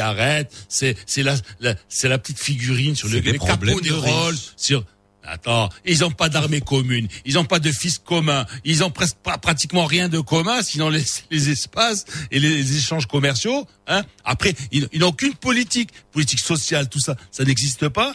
Et, et- et ils vont s'embraguer dans des affaires de, de diamètre de cigarette ou de euh, ou de Moi, qui je éclaire une moi, je figurine dis- sur un capot. Moi, je sais pas pourquoi tu te, tu t'énerves sur ce coup-là. Non, je Parce que- rigole. Ouais, non, Moi, je rigole, Mais je oui, rigolais. mais je sais que tu Je rigoles. Mais bon, euh, si on avait ces problèmes de riches-là, euh, je pense que ça serait pas mal. 8h28. Ça serait pas plutôt parce que tu as des fonctionnaires qui sont payés à, à gros coups de, de, de, de milliers d'euros pour pour statuer sur quoi? Sur, Ah non, Ah vous mais pouvez pas. oh, d'autres vous êtes- problèmes qui ah sont non non, et Rolls Royce, enlevez-moi ça. Non non non, pollution, pollution lumineuse. Bon, en tout cas, ça nous embête. Il va falloir qu'on fasse quelque chose pour nos trois Rolls qui sont au garage, Lino. hein. Oui, Bon, oui. c'est ça qui est le plus On embêtant. va les remplacer finalement. par des figurines en Voilà, bois. On y va tout de suite. 8h29. Bienvenue dans le nouveau Mars Attack. Bonjour à tous. Impôt, l'Union marocaine de travail, la Confédération démocratique des travailleurs ont exprimé leur opposition à l'institution de la contribution de solidarité pour les fonctionnaires et les salariés. Les deux syndicats considèrent cet impôt comme une atteinte grave au pouvoir d'achat déjà précaire d'une importante catégorie de la population. À Tanger, un enfant âgé de 12 ans faisant l'objet d'une recherche dans l'intérêt de la famille suite à sa disparition dans des conditions suspectes a été retrouvé hier matin. En France, le gouvernement veut prolonger l'état d'urgence sanitaire jusqu'au 16 février 2021 pour faire face aux conséquences de l'épidémie de coronavirus. Selon un projet de loi présenté hier en Conseil des ministres, le gouvernement entend aussi pouvoir appliquer des mesures de restriction de circulation, de rassemblement ou d'ouverture des établissements au moins jusqu'au 1er avril 2021 sur tout ou partie du territoire et en fonction de la situation épidémique. Covid toujours, quelques 60 000 personnes dans plusieurs pays ont reçu des vaccins expérimentaux chinois dans le cadre de quatre essais cliniques, a affirmé hier à Pékin un haut responsable gouvernemental assurant qu'aucun sujet n'avait ressenti d'effets indésirables. La Chine prévoit également d'être en capacité d'ici à la fin de l'année de produire 610 millions de doses par an de plusieurs vaccins, de plusieurs vaccins pardon, qui devraient être portés à plus d'un milliard de doses dès 2021. Et puis en sport, place ce soir à l'Europa League. À 17h55, l'AS Rome fera face aux Young Boys à la même heure où Arsenal croisera le fer avec Rapid Vienne. Et à 20h, Celtic affronte l'AC Milan au même moment où le Villarreal reçoit Sivaspor. Voilà pour ce qui est de la- de l'actu. Il est pratiquement 8h32 sur Radio Mars. Place tout de suite à un rappel de la météo. Et oui, place aujourd'hui à la pluie dans presque l'ensemble du royaume, avec un ciel couvert à Casablanca, Rabat et Safi, une température ne dépassant pas les 20 degrés. Au nord du royaume et dans la région de l'Oriental, préparez-vous à des averses orageuses et à beaucoup de vent aussi. Le mercure va atteindre au maximum les 21 degrés, même chose au sud, notamment à Agadir et les Lyoun. Et puis cap ce matin Faisal sur le Haut Atlas, à Imichil, euh, exactement de la province de Middels. Euh, C'est une ville qui est très connue pour son festival des fiançailles. Festival des fiançailles, Lino. Tu peux y aller? C'est sûr. C'est sûr. C'est- C'est c'est connu. Il y, a- il y avait trois grands festivals. Il y en avait quatre allez, à l'époque. Il y avait euh, dans les années 70, c'était Marrakech, festival des arts euh, euh, traditionnels, hein, Populaire, folklore, populaire, tout ça. Il y avait le festival d'Azila. Il y avait le festival de- de- des cerises, hein, Asfrou, et, et il y avait justement, il y avait Emilchi, le, le festival des, des fiançailles. Fiançailles. Voilà. C'est quoi C'est meeting.ma Sur on la route, euh, c'est quand vous quittez Casbatadla que vous allez, nous, on, on y est passé parce que euh, nous- lorsque nous avons fait l'étape de, de Njomdouar à Anfougo, hein, voilà, donc euh, tu es obligé de passer, tu passes par là. euh. attention, les derniers kilomètres, c'est 40 kilomètres entre Michel et Anfougo, tu les fais en, allez, en, en plus d'une heure, hein. 40, 40 kilomètres, kilomètres. 40 Et donc, kilomètres. C'est-à-dire que si Et tu veux te- en voiture, Si tu hein. veux te fiancer, faut être motivé, quoi. Oui. Faut Vraiment être motivé. 8h34. Merci, Youssala, pour cette incursion dans le Haut-Atlas. Le nouveau Mars Attack. Tous les matins dans le nouveau Mars Attack, vous êtes convoqués à la BC. B. B comme brigade, C comme culturel. Et on reparle théâtre aujourd'hui avec la 12e édition du tournoi du théâtre des quartiers de euh, Meknes et qui est à Lyon en ce moment et qui aura lieu jusqu'au euh, mois de novembre. Boussel Hamdaïef est avec nous. Comment ça va? Oui, ça va, bonjour, euh, vous allez bien? Alhamdoulilah et vous? Ça va, merci. Euh, Kness, il pleut un petit peu. Bon bah écoute, Et- voilà. On espère, on espère que ça continue. hein. En tout cas, oui, ça. ça, oui, oui. pourvu que ça tombe. Oui. Alors, euh, le théâtre. On avait hier la Tefa Harar dans la brigade culturelle, on a parlé théâtre, et là aujourd'hui, c'est c'est euh, c'est pour parler avec vous, de mieux comprendre ce qu'est cette euh, euh, ce tournoi du théâtre des quartiers. Hein, c'est la douzième édition quand même, Oui. mais c'est une. euh, si vous pouvez nous rappeler euh, en quoi ça consiste, parce que c'est une super euh, occasion de faire du théâtre de proximité, de sensibiliser les jeunes, pas seulement à, aux, aux comédiens, mais au métier du théâtre. Oui. Oui, c'est un événement autour de théâtre qui est consacré pour les jeunes des quartiers. Bon, ça fait deux ans qu'on organise cet événement. C'est des ateliers de théâtre, c'est des rencontres avec des professionnels. En même temps, c'est des compétitions autour de théâtre. C'est les jeunes eux-mêmes qui préparent des pièces de théâtre. C'est-à-dire, euh, le règlement, c'est que ils préparent des pièces qui dépassent pas euh, 15 minutes. D'accord. Avec avec euh, un, deux ou trois, c'est-à-dire, ils dépassent pas trois euh, comédiens sur scène. Pourquoi euh, euh, contrainte au niveau de comédiens Pour laisser la place à d'autres métiers, parce que ils font des, des groupes et en même temps les jeunes eux-mêmes, c'est-à-dire ils participent avec des, des équipes, Mhm. avec euh, un nom, chaque, chaque équipe porte un nom, et chaque équipe avec un capitaine d'équipe. En même temps, à, à travers le- l'espace qu'on, c'est-à-dire, euh, en même temps, à cet événement organisé euh, par le théâtre des Chamettes, Mhm. Est une troupe. hein, le- euh, oui, la troupe avec euh, le ministère, c'est-à-dire euh, la, di- la direction provinciale de Meknès, avec la collaboration de l'Institut français et l'ambassade de France au Maroc, avec d'autres partenaires qui, qui nous aident, c'est-à-dire pour aller vers les jeunes. En même temps, les jeunes viennent dans la maison de culture, dans le centre culturel, pour euh, faire des répétitions. En cadre, c'est-à-dire, mais le thème c'est libre, Alors, est-ce que ça, moi, moi, la question, est-ce que ça attire les jeunes Est-ce que les jeunes, ça, ils ont envie de faire du théâtre Est-ce qu'ils ont Oui, envie oui. Alors, comme vous nous dites, il y a, y, a, y a un nombre limité de comédiens euh, sur scène, mais est-ce qu'il y a aussi euh, tout ce qu'il y a autour Il n'y a pas que les comédiens quand on parle du théâtre. Il y a les régisseurs, il y a les gens qui font les décors, il y a, il y a les, il y a les, il y a les metteurs en scène, il y a les, voilà, les, il y a, tout- il y a tous ces métiers-là. Est-ce que ça aussi, ça fait partie de, ce- de cet événement Oui, oui, c'est ça, parce qu'on est toujours, quand on dit théâtre, on est surtout, euh, on dit c'est acteur, mais Ben oui. c'est pas seulement les acteurs, il y a d'autres métiers. Et on trouve des jeunes qui ont, euh, qui ont d'autres potentiels au niveau de l'écriture, au niveau de, euh, c'est-à-dire, par exemple, il y a des, qui, qui- des jeunes qui dessinent, qui font des affiches et tout ça. Alors pour nous, c'est pas le théâtre, c'est, euh, pas seulement concentré sur des acteurs, sur la scène, sur les choses qu'on le voit. Alors comme ça, pour les inviter, c'est-à-dire par exemple, on trouve des jeunes qui, qui ont des potentiels au niveau d'autres choses qui font partie du théâtre. Mais on trouve c'est-à-dire, on réalise que i- il y a un grand en- envie pour, pour faire le théâtre. En même temps, pour, c'est pas faire le théâtre, mais pour participer dans des événements autour du théâtre. On a remarqué dans le, malheureusement, cette édition, avec les... Bah oui, justement, j'allais vous poser la question. Comment ça se passe en ce moment? On sait qu'il y, a- il y a des festivals comme euh, Visa for Music, il y a eu le festival euh, de musique soufie, euh, de la culture soufie qui a eu lieu en, en, en, en digital. Mais vous, vous avez continué? Comment vous avez pu continuer? Non, pour l'instant, c'est-à-dire pour l'instant, on est dans les étapes des, des, inscriptions. Hein et on, on, on- c'est-à-dire l'organisation, ça fait à travers des coachs parce qu'on a des coachs dans les quartiers. Oui. et les coachs parce que il faut respecter quand même les les les les, Les mesures. les instructions, Ouais, les ouais. mesures sécurité au niveau de, de sécurité sanitaire comme ça pour euh, pour pour rester dans le, le- les dans les règles et la forme des, des règles, mais euh, en espérant que les théâtres s'ouvrent pour comme ça pour euh, euh, passer Alors, aux à Meknef, euh, je m'excuse si je vous interromps. Euh, à, Meknès, vous avez, vous avez combien de théâtres? Euh, au théâtre, euh, au- on a deux salles de théâtre. Mm.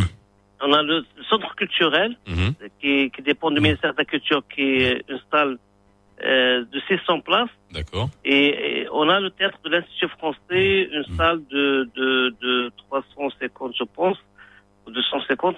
Mais on a un théâtre plein air euh, qui est historique, le Hboul. Mhm. Et malheureusement, il y a des salles de cinéma, mais euh, reste. Mais pour théâtre, on a deux salles de théâtre à D'accord. Donc deux salles de théâtre à Mais, Meknès, ouais. mais euh, moi, je travaille, ça fait. C'est-à-dire, expliquez-moi, parce que moi, moi si, je, je- bon, euh, si je saisis bien, ça veut dire que il y a, au niveau des quartiers, euh, vous, vous, vous, vous sensibilisez les jeunes hein, vers le Oui, théâtre, hein, Oui. et ensuite vous avez, vous allez vers une de ces deux salles. C'est-à-dire que on peut pas Ouais, dire que euh, one quartier, euh, one one théâtre, hein, one non. quartier, Non, non. one one one troupe, hein, c'est ça aussi. Hein. oui, non, c'est pas euh, on est, on travaille dans les quartiers, mais c'est-à-dire euh, parce Ah oui. que c'est ça, l'objectif de Vous travaillez quartier par quartier. Euh, c'est un peu ça, mais l'objectif c'est que euh, la réponse est dans votre question.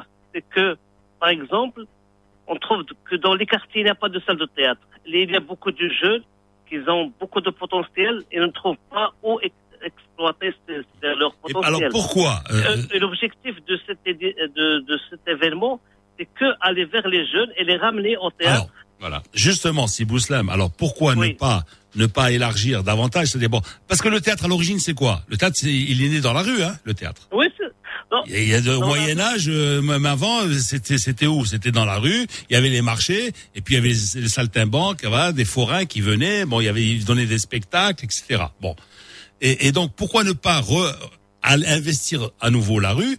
Et Vous parlez de plein air. Dans une place, par exemple, faire du théâtre en plein air, en été, hein, en été ou. Ouais, mais ou- ouais. tu crois que oui, oui, oui, oui. ça, ça oui. serait, ça serait. Voilà. Oui, euh, le théâtre de rue, le théâtre Il y a peut-être quelque chose à faire sur ce plan-là. C'est une discipline. Euh, on n'est pas contre parce qu'on a fait d'autres expériences dans ce sens, mais en même temps, on est dans la dans la, dans la compétition et la formation.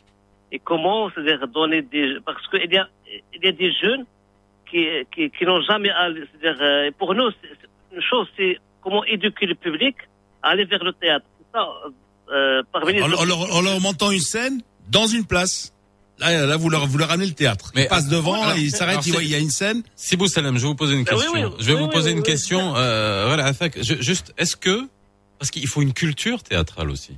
C'est-à-dire que c'est comme la culture cinématographique, c'est comme la culture musicale. C'est est-ce que on a euh, les jeunes, ils ont accès? Qu'est-ce qu'ils regardent comme théâtre? Parce que moi, je suis désolé, moi j'adore le théâtre.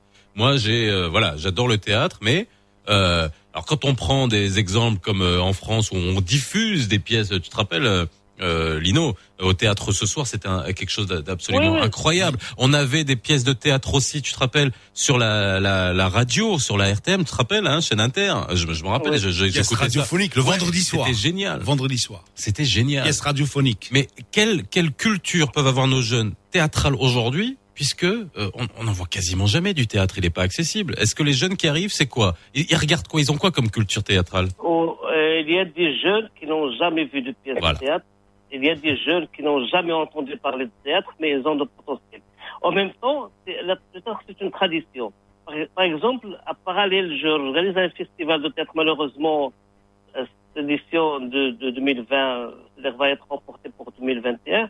C'est par exemple, l'année dernière, on a invité une troupe de théâtre venue de France pour présenter euh, Antigone. On a fait Oui. deux, deux représentations.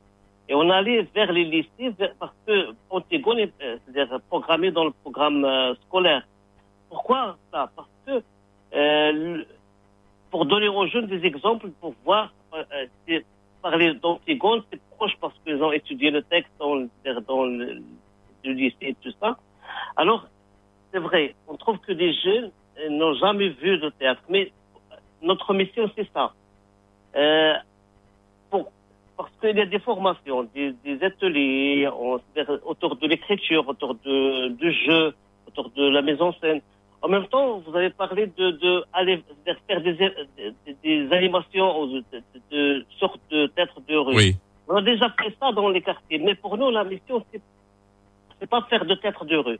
De rue, c'est un genre parmi deux Oui, genres. oui, c'est un genre. Mais bon, il y y a tellement. Excusez-moi, vous, vous, Oui. vous militez, vous faites ça depuis longtemps, mais c'est, on a tellement un désert culturel à ce niveau-là, au, au niveau du Maroc. Faut, faut le dire, Oui, faut oui, dire oui. les choses. C'est un désert culturel. On reçoit aujourd'hui les acteurs, on a, on, on en reçoit, mais euh, sur le euh, rapporté à la population, c'est peanuts euh, tout ce qui se passe. Donc cet accès-là.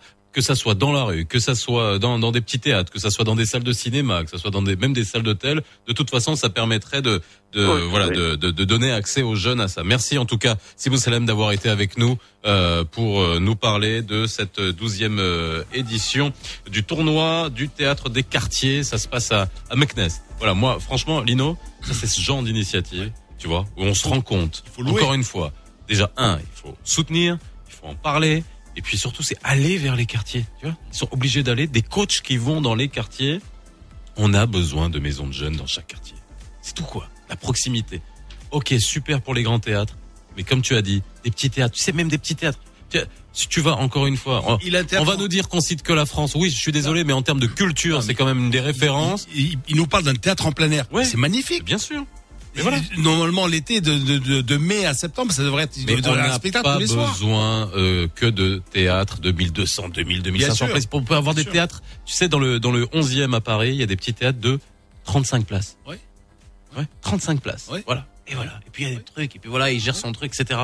Ben, le, théâtre de, de Michel Galabru qu'il a offert à ses, à ses enfants. Tu sais qu'il a, il a- il a- moi je vous laisse pas de pognon. Ouais. Je vais vous laisser un théâtre. Ouais, il il dette. laissé un des théâtre. dettes. Il a laissé des des enfants. aussi, des le. Mais, et tu sais combien? 200 places. Voilà. Un petit, un petit théâtre. Voilà, 200 De proximité. 8h46, euh, bah vous êtes dans le nouveau Mars Attack. Dans quelques instants, c'est quoi le problème? Mettez votre serviette autour du cou, asseyez-vous, vous allez vous en lécher les babines. En tout cas, on va donner euh, envie ce matin. On parle de bouffe, on parle de bonne bouffe, on parle de gastronomie euh, marocaine avec un gratin de chef marocain, de chef marocaine. Living in a gangster's paradise. I've been spending most their lives living in a gangster's paradise. Keep spending most our lives living in a gangster's paradise.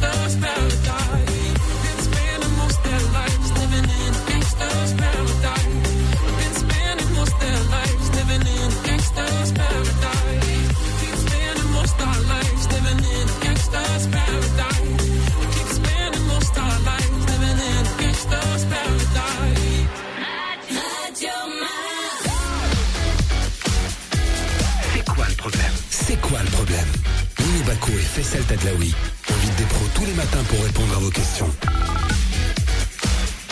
C'est quoi le problème? Les chefs marocains sont-ils menacés par le Covid comme euh, ils sont menacés ailleurs, hein, dans des grandes nations de, gastronomie? C'est la question euh, qu'on se pose aujourd'hui. Ça nous permet en, même temps de parler d'un sujet dont on parle pas euh, très souvent hein, aussi. Alors moi, moi, j'ai- ah, juste avant, euh, tu sais, juste avant que le- la crise du Covid soit vraiment déclarée euh, en mars, je devais aller à l'Institut du Monde Arabe pour parler de gastronomie euh, marocaine en France. Ça avait été annulé. C'était quoi? C'était à, c'était à deux jours. Mais voilà, extrêmement intéressant de parler de la manière avec laquelle on défend, on dissémine et on fait rayonner euh, ben, ce qui fait partie de notre capital immatériel, de notre patrimoine culturel, la gastronomie. Alors, on a avec nous, au bout du fil, tenez-vous bien, Fatema Hal qui est avec nous. Fatema, bonjour. Bonjour. Comment ça va Eh bien, écoutez, euh, si on dit ça va bien, euh, euh, c'est faux. Nous sommes un peu inquiets.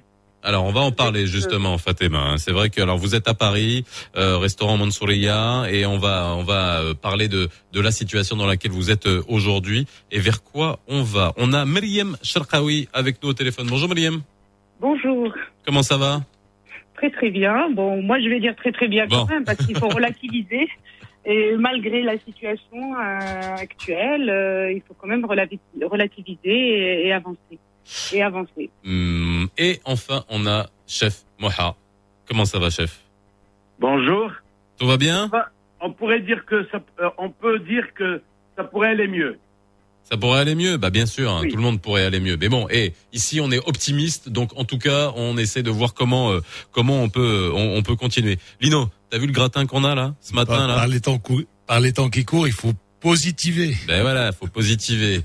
alors, euh, alors on va parler de cuisine avec Lino, donc euh, il, il salive euh, déjà. Et puis, euh, alors moi, je vais commencer par euh, par Fatima hein, qui est avec nous au téléphone. On vous appelle, vous êtes euh, à Paris, euh, votre restaurant euh, Mansouriya, on peut, voilà, c'est c'est c'est toute une histoire. Et puis c'est vous vous êtes construite euh, tout- toute seule. Euh, et puis vous êtes arrivé avec ce, ce, ce restaurant aujourd'hui qui a plu euh, au, au plus grand. Et puis aussi vous avez euh, cette espèce de d'implication euh, associative, c'est extrêmement intéressant. Mais là on va parler de cuisine. Comment aujourd'hui les, les la gastronomie marocaine est-ce qu'elle a un- une vraie aura, notamment en France? Et ça a une comment dire euh, ça a une euh, saveur particulière en ce moment avec tout ce qui se passe là-bas. Hein, c'est faut le dire, hein, parce que on a quand même eu des propos sur la cuisine communautaire. Ça devient complètement dingue là-bas. Mais bon, euh, la, la cuisine, la gastronomie marocaine, euh, ça a quand même une place particulière en France, non? Euh, oui, elle a une place particulière en, en- en France et, et- et dans le monde, tout simplement parce qu'elle a une vraie histoire.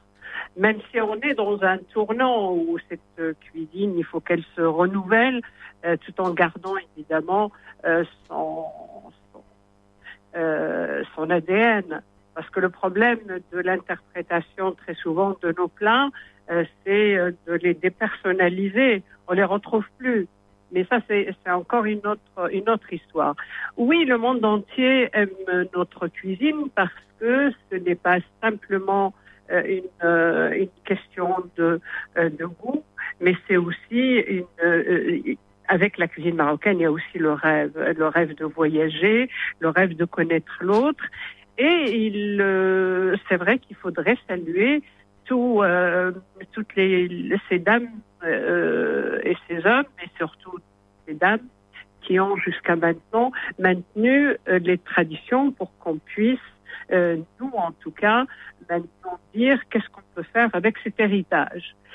Euh, a Ce que vous êtes en train de me dire, c'est quoi? Il faut que ça se réinvente parce que on est en train de, de, de Forcément. perdre, on est en train de perdre en face d'autres cuisines qui sont en train justement qui ont su amorcer un virage, se, se moderniser, euh, mettre un peu de, de bio dans tout Alors- ça, un peu de bien-être, un peu de healthy. C'est ça, Lino À ce propos, euh, euh, Fatima, si vous le permettez, vous êtes à Paris, n'est-ce pas?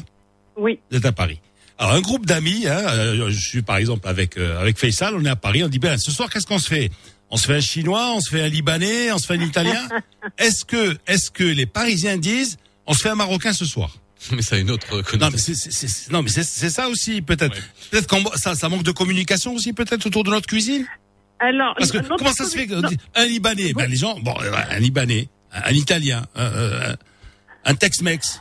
Et, et pourquoi, on, va, on, va, on va laisser Voilà. répondre Fatima et Meriam et même Chef Moha. Vas-y, Allez-y Fatima, après on passera la parole à Meriam parce que justement. mais, euh, Moi, moi, non, mais ça m'énerve moi aussi, c'est Ouais, vrai, ouais, parce mais- que tu vas n'importe où, tu Non, vas à mais Cannes, c'est t'as les vrai. Libanais, tu vois, tu est d'accord. Fatima. Non, mais c'est- vrai qu'au niveau de la communication, euh, bon, les, les chefs marocains, euh, euh, hommes et femmes, euh, font quand même euh, énormément de- de- de- d'efforts euh, avec le peu qu'on a. Donc, on ne peut pas jeter la pierre chefs. Euh, la cuisine asiatique, on ne peut pas lutter contre. D'abord parce qu'ils ont une autre forme de communication et surtout, ils font connaître leur cuisine différemment. En fait, ils s'adaptent partout, Mhm. à une vitesse incroyable. Nous, a cette lourdeur, si vous voulez, euh, qui, que, que la cuisine française, sûrement, euh, il y a un siècle ou deux, avait, avait la même chose. C'est-à-dire qu'on est tellement fiers de notre cuisine la renouveler, euh, on a du mal. On a du mal parce que quand on la renouvelle, les gens cherchent la traditionnelle et quand on donne la traditionnelle, euh, ils, ils- ils- ils veulent, euh, ils veulent du nouveau. Alors justement, on va poser la est question. Excusez-moi, Fatima, je vais poser la question à Myriam là, qui qui euh, qui nous écoute, Myriam Chatraoui, justement en termes de de renouvellement, de réinvention, d'essayer justement d'allier euh, des modes de cuisson qui viennent d'autres types de cuisine avec nos produits à nous, etc. Euh, vous, vous avez réussi ça quand même, Myriam, à, à essayer de voilà de de réinventer, de d'allier euh, finalement de différents modes de de, de cuisine.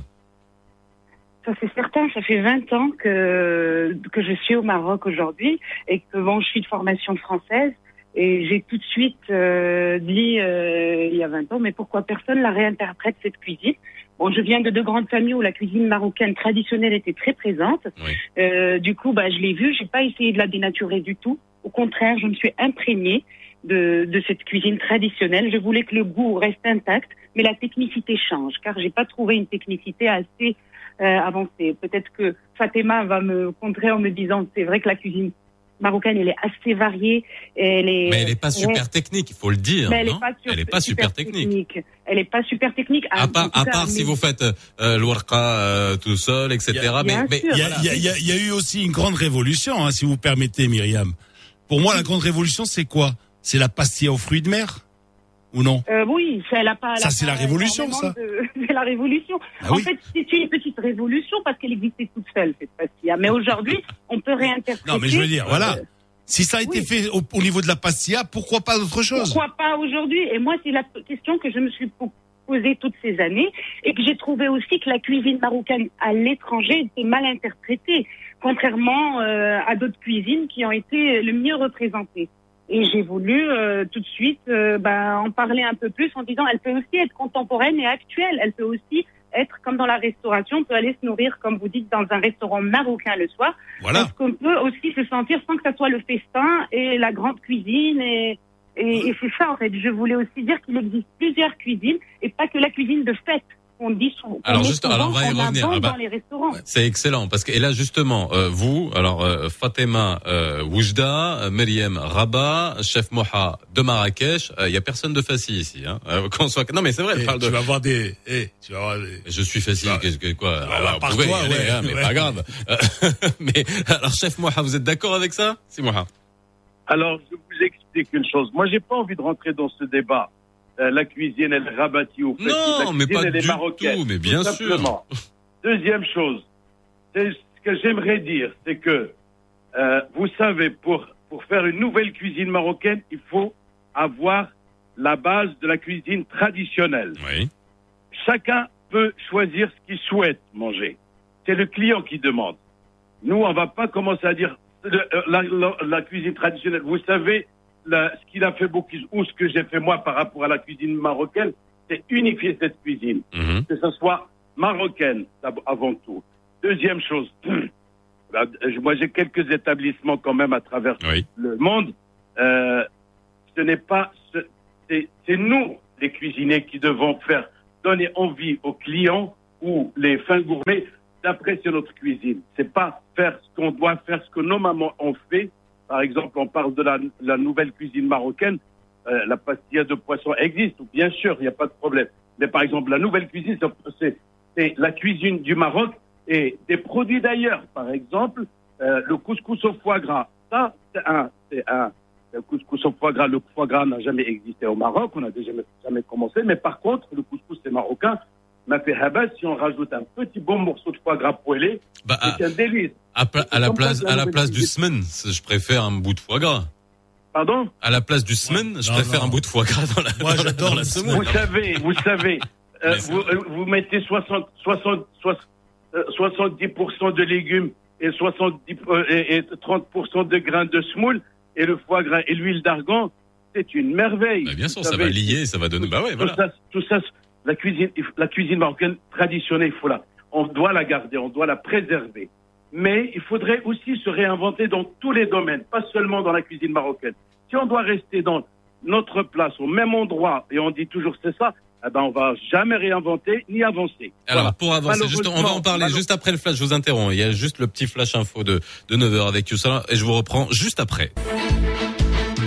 صباح الخير عليكم من جديد مستمعينا. بداية أكد سعد الدين العثماني رئيس الحكومة البارح برباط على ضرورة العمل لاسترجاع سوق الرساميل العافية ديالو المت- المتدخلين فيه وتعهد خلال لقائه مع رئيسة الهيئة المغربية لسوق الرساميل بالوقوف لجانب مسؤولي هذه الهيئة والدعم ديالهم خصوصا فيما يتعلق بالشق الخاص باستكمال الإطار التشريعي والتنظيمي لسوق الرساميل أفاد وزير الثقافة والشباب والرياضة عثمان الفردوس البارح برباط بأن هناك توجه نحو إحداث منصة رقمية لعرض الأعمال الفنية والمسرحية واللي غادي تمكن قانونيا من دعم الجمعيات اللي كتنجز مسرحيات أو عروض وذلك لنشرها على هذه المنصة. دوليا غادي تواجه اليوم الرئيس الأمريكي دونالد ترامب مع منافسه الديمقراطي جو بايدن في مناظرة متلفزة أخيرة في ناشفيل على بعد 12 يوم فقط من الانتخابات الرئيسية. وفي الختام رياضيا اعلن فريق مانشستر يونايتد الإنجليزي على تسجيل خسائر وصلت ل 23 مليون جنيه استرليني اللي هي 30 مليون دولار الموسم 2019 2020 واللي سالف 30 يونيو الماضي واللي كانت أثر بتداعيات فيروس كورونا المستجد وغياب الفريق على منافسات دوري أبطال أوروبا بالإضافة لعدم بيع تذاكر المباريات. هذه تسود واربع دقائق على أمواج راديو مارس. غادي نتوقفوا لحظه مستمعينا كيف العادة مع تذكير الأحوال الطقس.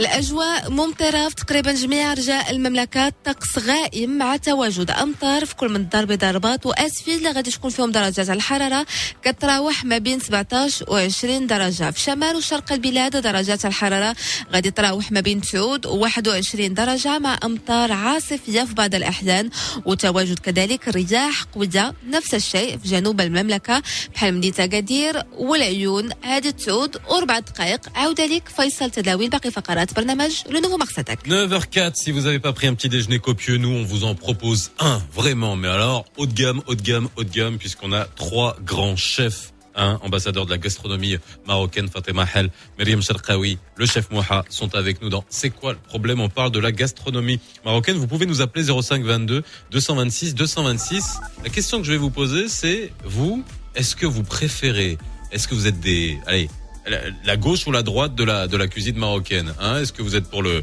la, être progressiste, essayer d'avoir une, une cuisine contemporaine où on va essayer de changer les choses, ou alors la cuisine de votre maman, de votre de votre grand-mère à la marocaine, le zalouk, le truc, voilà. Non mais c'est vrai, c'est et c'est ça. Est-ce que et c'est ce qu'a c'est ce qu'a dit chef Moha Elle dit c'est les clients qui décident. C'est ça la question.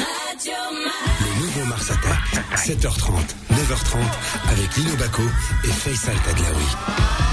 Et c'est vrai, euh, Faisal, lorsque chef Moha nous a parlé d'un couscous au foie gras. Ouais. Hein, voilà. Ouais. Alors justement, moi, moi je voulais poser une question euh, à, à- à vous trois. Je voulais vous poser une question.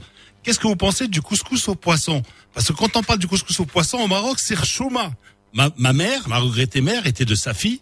Et je sais qu'elle me faisait un, un- un couscous au poisson qui était sublime, avec euh, une, une galinette. Hein. Avec les légumes, c'était simple. Il y avait de la courge rouge, des fèves et des côtes de blette. C'est tout.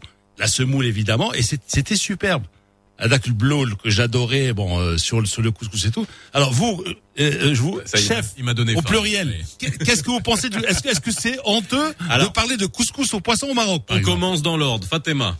Alors, non mais vous savez, vous êtes en train de, coucher, de toucher le point faible euh, de, de notre pays, qui a une très grande cuisine, mais qui manque euh, d'histoire, qui manque d'école, et on est euh, dans une ignorance totale. Mais bien sûr que le, le, le couscous de poisson existe au Maroc, il existe depuis des siècles. La- la- L'histoire de l'alimentation, vous savez, je suis anthropologue. J'ai un restaurant depuis 35 ans, donc j'observe, je donne des conférences dans le monde entier et j'ai écrit au moins 15 livres. Donc on, peut peut-être euh, de temps en temps un petit peu et en plus, je ne suis pas loin des 70 ans. Donc j'ai quand même cette expérience euh, où, j'observe. L'histoire de l'alimentation est simple. L'être humain mangeait ce qu'il avait de disponible. Vous n'allez pas me dire que celui qui a euh, un peu de blé, un peu de couscous, et il est au bord de la mer, il ne va pas utiliser le poisson pour son couscous. Euh, Donc, ça parce qu'il ne va pas être bloqué par des dogmes. Des... Non, faut pas faire couscous à poisson. Il faut être ignorant. Donc on a un couscous d'ailleurs qui est absolument sublime dans la région de Rabat, euh, et, et, du safran et qui est salé sucré d'ailleurs mhm. avec des raisins et des oignons caramélisés absolument sublime. Mais euh, de- dans le sud, on faisait même sécher les moules qu'on réhydratait par la suite et on faisait, les gens pauvres faisaient du couscous avec des moules. On a toujours utilisé ça. Qu'est-ce qui nous manque au Maroc? Bien sûr qu'on a des chefs. Quand j'écoute moi euh, le, euh, euh, le, le chef Mouha, Mariam Sharkawi, etc. Le problème, c'est d'abord, la plupart du temps, on nous oppose l'un à l'autre, alors que 1 plus 1 plus 1, ça fait une richesse. C'est qu'on doit absolument travailler ensemble. Mais on Non, doit alors dites- dites-moi, mais là, là aussi, excusez-moi, parce qu'on traite de sujets dont qu'on traite pas très souvent, et justement, vous dites qu'on vous oppose. Mais qui vous oppose? Moi, je veux juste comprendre là, pourquoi, pourquoi mais on opposerait C'est même là-dedans, il faut qu'on oppose les gens. On n'arrive Non, pas à se non, mettre d'accord vous, dans plein de vous, trucs. vous nous avez réunis, Ouais. je vous remercie. Non, mais je parle dans, l'ignorance très souvent. Alors, vous avez dit euh, euh, quelque chose de- de- d'essentiel, la cuisine de sa mère et de. On ne peut pas non plus euh, opposer le couscous au foie gras aux alouk.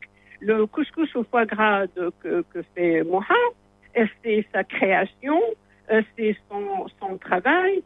Le zalouk, ça fait des siècles. Mais le zalouk en lui-même, en son temps, c'était une création. Oui. Le zalouk, euh, pour les ignorants qui pensent que la, la cuisine ottomane n'a pas marqué le Maroc, même son nom est ottoman. Donc les aubergines qui viennent de l'Inde, quand on les a reçues, euh, à- à- à- On n'avait pas d'aubergine au Maroc, on la cultivait pas. Pardon? On n'avait pas d'aubergine au Maroc, c'est-à-dire que c'était pas Mais une, ben, eh voilà, une culture endémique. Ben voilà, à. Oujda, on continue encore à appeler l'aubergine le barania, c'est-à-dire le- le- celle qui vient d'ailleurs. Euh, Les aubergines viennent de l'Inde. Voilà. Alors, je vais, alors excusez-moi, je vais, je vais poser la personne à, à Mariam, je reviendrai vers vous parce que c'est extrêmement intéressant ce que vous nous dites et, et après je vous- on posera la question et c'est ça qui est, euh, qui est important. C'est dans un pays comme le nôtre où la gastronomie est aussi importante qu'on n'ait pas des instituts, on va dire de niveau international comme ce qu'on peut avoir en France, comme ce que Bocuse a créé, etc. C'est ça qui est incroyable quand même. Mariam, Oui. Alors, euh, c'est sûr qu'ici, moi, j'ai toujours euh, revendiqué des écoles avec une cuisine 100% marocaine, traditionnelle d'abord pour apprendre les bases de la cuisine marocaine. Et, euh, et, et Fatima Hal, elle peut y contribuer aussi beaucoup parce qu'elle connaît tellement bien l'histoire de la cuisine, elle est anthropologue. Et ça, c'est important. De le, de- depuis 20 ans, je dis ça et je le redis. Euh, il faut que nos, euh, nos politiques, nos, nos gens soient conscients de ça. On ne peut pas accueillir des touristes au Maroc si on leur apprend pas, euh, si on, si on leur propose pas de la vraie cuisine marocaine traditionnelle. On la connaisse très très bien. Bien sûr, on peut tous réinventer, comme je fais depuis 20 ans, réinvente les couscous. euh, J'en ai fait moi des couscous au poulpe, des couscous au homard, euh, partout. J'ai toujours fait ça depuis euh, des années parce que j'ai trouvé que bon, on a deux côtes énormes et qu'il faut euh, et, et qu'il faut quand même exploiter le maximum de produits qu'on a. Euh, bien sûr, il faut pas ramener des produits d'ailleurs et les intégrer dans notre cuisine marocaine parce que là, ça n'a plus de sens et on n'a plus une ligne de conduite. Et ça, c'est important parce que parce que c'est une nécessité. Mais je revendique une école marocaine euh, d'hôtellerie et de restauration traditionnelle avec des vraies bases, euh, des vraies bases euh, de cuisine marocaine pour qu'ils se perdent pas. Et c'est ça ce que Fatima a toujours euh, décrit aussi dans ses livres, dans ses, ses- ses- cette histoire qu'il faut pas qu'il faut pas renier. Au contraire, qu'il faut s'imprégner et, et, et, et apprendre aux jeunes euh, notre histoire qui est, qui est riche, qui est extraordinaire et, euh, et là-dessus, ça nous empêche pas nous d'avancer euh, dans cette technicité, dans cette modernité pour que pour, euh, pour que les gens aujourd'hui se restaurent d'une manière euh, plus contemporaine et ça euh, on ne peut pas laisser que la- le côté traditionnel ou que le côté contemporain. Il faut, comme elle disait aussi Fatima, il faut tout pour faire un monde et c'est pour ça qu'on est nombreux aujourd'hui et qu'on commence à parler de notre cuisine au Maroc et à l'international. Moi, pendant une quinzaine d'années, je suis sortie à l'étranger pour parler de la cuisine marocaine. J'ai fait des promotions culinaires à l'étranger. J'ai fait, que ce soit au à Singapour, au Japon, euh, à New York, partout. Je voulais que notre cuisine aussi, qu'on connaisse pas que le tagine ou la pastilla. Ah Il y a aussi ces cuisines traditionnelles familiales qu'on mange les pastilla, fêtes. couscous. Voilà, c'était Ouais, cette espèce de trio. euh, Myriam, vous les faisiez, vous les faisiez à titre personnel ou où il y avait, de, disons, euh, un, un appui aussi de la part, je sais pas, de, de l'ONMT ou, ou d'un autre Non, organisme? Toujours. seul. J'ai toujours fait ça personnellement. Je suis allée. Voilà ce qui nous manque aussi. Voilà ce qui nous j'étais manque. pas rémunérée, je l'ai fait par mon amour de mon pays. Je voulais, je voulais vraiment décrire ce que je mangeais dans ma famille, euh, que je, ce que je, j'avais tous les jours, c'est mes souvenirs, moi, d'enfance qui ont pris le dessus sur ma cuisine et mon identité. Euh, c'est ça, en fait. Je voulais dire aux gens qu'il n'y a pas que ça, qu'on n'est pas euh, comme dans une grande ville, comme à Marrakech, où on va proposer souvent, à l'exception de, du chef Moha, euh, qui propose des nouveautés, mais qu'on a tout le temps une cuisine au poulet au citron. Euh, Ouais. on n'a même pas des recettes traditionnelles marrakchi euh, qu'on qu'on trouve dans tous les restaurants. Et c'est ça, moi, ce que je voulais, c'est qu'il y a une vraie cuisine régionale. Alors justement, en parlant de cuisine régionale, voilà, parler de chef Moha, et justement pour rebondir par rapport au couscous. C'est comme en France, hein, tu sais, on disait qu'il y a autant de types de fromage qu'il y a de jours de l'année. Mais même le couscous, euh, on parlait du couscous. Moi, une fois, j'ai mangé un couscous à, à Souera, c'est couscous de regrega. J'avais, j'avais jamais mangé un truc comme ça. C'est épicé avec, avec euh, dessus euh, des œufs durs, des trucs. J'ai jamais, c'était, c'était incroyable. Il y a autant de manières de faire du couscous dont on peut Absolument. s'imprégner. Chef Moha, euh, par rapport à, voilà, à, à Au couscous bilhout. couscous bilhout de Lino. couscous bilhout. On n'est pas en Tunisie ici, hein, vous allez lui dire. Et mes collègues, mes chers collègues et amis, bien sûr, euh, je vais vous dire une chose. J'ai dit une chose tout à l'heure. Mon rôle ou le rôle d'un cuisinier, c'est unifier la cuisine marocaine. Vous savez, on va parler de nouveau des ingrédients ou, par exemple, les légumes. Bien sûr, la pomme de terre qu'on a au Maroc ne vient pas du Maroc d'origine, mais c'est marocain. Vous voyez, je ne suis pas anthropologue, mais j'ai quand même étudié quand même la cuisine. Elle vient du Pérou. Et aussi, on parle de l'aubergine douédienne. Tout ça, c'est pas. Mais on parle des ingrédients qu'on a aujourd'hui, que la nature nous a offerts. Et à ce moment-là, on peut, par exemple, je vais vous dire une chose. C'est, par exemple, je, vous allez demander à vos auditeurs, nos auditeurs, qu'est-ce qu'ils vont euh, préférer la cuisine de maman ou la nouvelle cuisine. Oui. C'est clair que je suis le premier à dire la cuisine de maman. Mais par contre, pour commercialiser, faire connaître la cuisine au niveau international, il faut faire un, un effort pour l'adapter au goût d'ailleurs. La moderniser. D'abord, pour, pour qu'ils puissent d'abord la sentir d'abord. Et après, je- euh, moi, je, je joue ce rôle-là. Je joue ce rôle-là depuis des années, bien sûr. Pourquoi? Pour la simple raison, en faisant des concours, en faisant des, des, des, des, des salons, des salons euh, un peu partout. Là, là, dernièrement, j'ai eu le, j'ai eu le, le, le trophée aux États-Unis de Embassy Chef et un concours de tapas qui n'est pas marocain le tapas, mais, mais j'ai quand même mis un plat marocain en tapas qui a eu le troisième prix juste après l'Espagne, vous imaginez. Donc, il faudrait faire des, des, des manifestations. Et d'ailleurs, en parlant de cours de, les cours de cuisine ou bien faire des écoles, il y a des écoles. Il y a des écoles. Mais c'est encore jeune tout ça. C'est, vous savez. La- pourquoi c'est encore cuisine- je- Non mais alors là là je, là je veux m'arrêter parce que euh, dans notre émission encore une fois on fait un screening sur tout l'aspect culturel du Oui. Maroc et à chaque Oui. fois on est en train de voir que on ne perpétue plus depuis très longtemps l'artisanat marocain tu sais le- tous ces nqash etc qui ont, on, on les a plus ce qui montre les problèmes d'immobilier on ne perpétue pas le théâtre hein, on vient de le voir avec euh, avec des petites initiatives et on ne perpétue pas euh, le, le la gastronomie parce que je suis désolé Voilà. qu'on n'ait pas un grand institut, qu'on n'ait pas de grandes écoles de la gastronomie marocaine. Alors, Moi, il faudrait que c'est la société civile qui doit bouger. Parce qu'on peut pas toujours dire, ah, le, gouvernement doit faire. Nous, on doit bouger nous-mêmes. Et d'ailleurs, on, doit, on doit tenir, tenir dans les deux par les deux mains la cuisine marocaine pour la sortir ailleurs. Et c'est ça le plus important. Vous comprenez? Bien sûr, là, on est en train de faire un effort. D'ailleurs, il y a une association de cuisiniers qui fait un effort énorme. On est en train, il y a l'OFPTT qui sont en train d'ouvrir partout, partout au Maroc. Bon, c'est gouvernemental, bien sûr.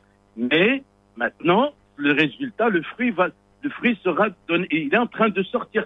Il y a des excellents jeunes cuisiniers ou cuisinières qui sont là dans le- sur le marché. Bien sûr, maintenant, avec ce Covid, les choses se sont arrêtées. Oui. Mais ça, Allah, il y aura, il faut positiver.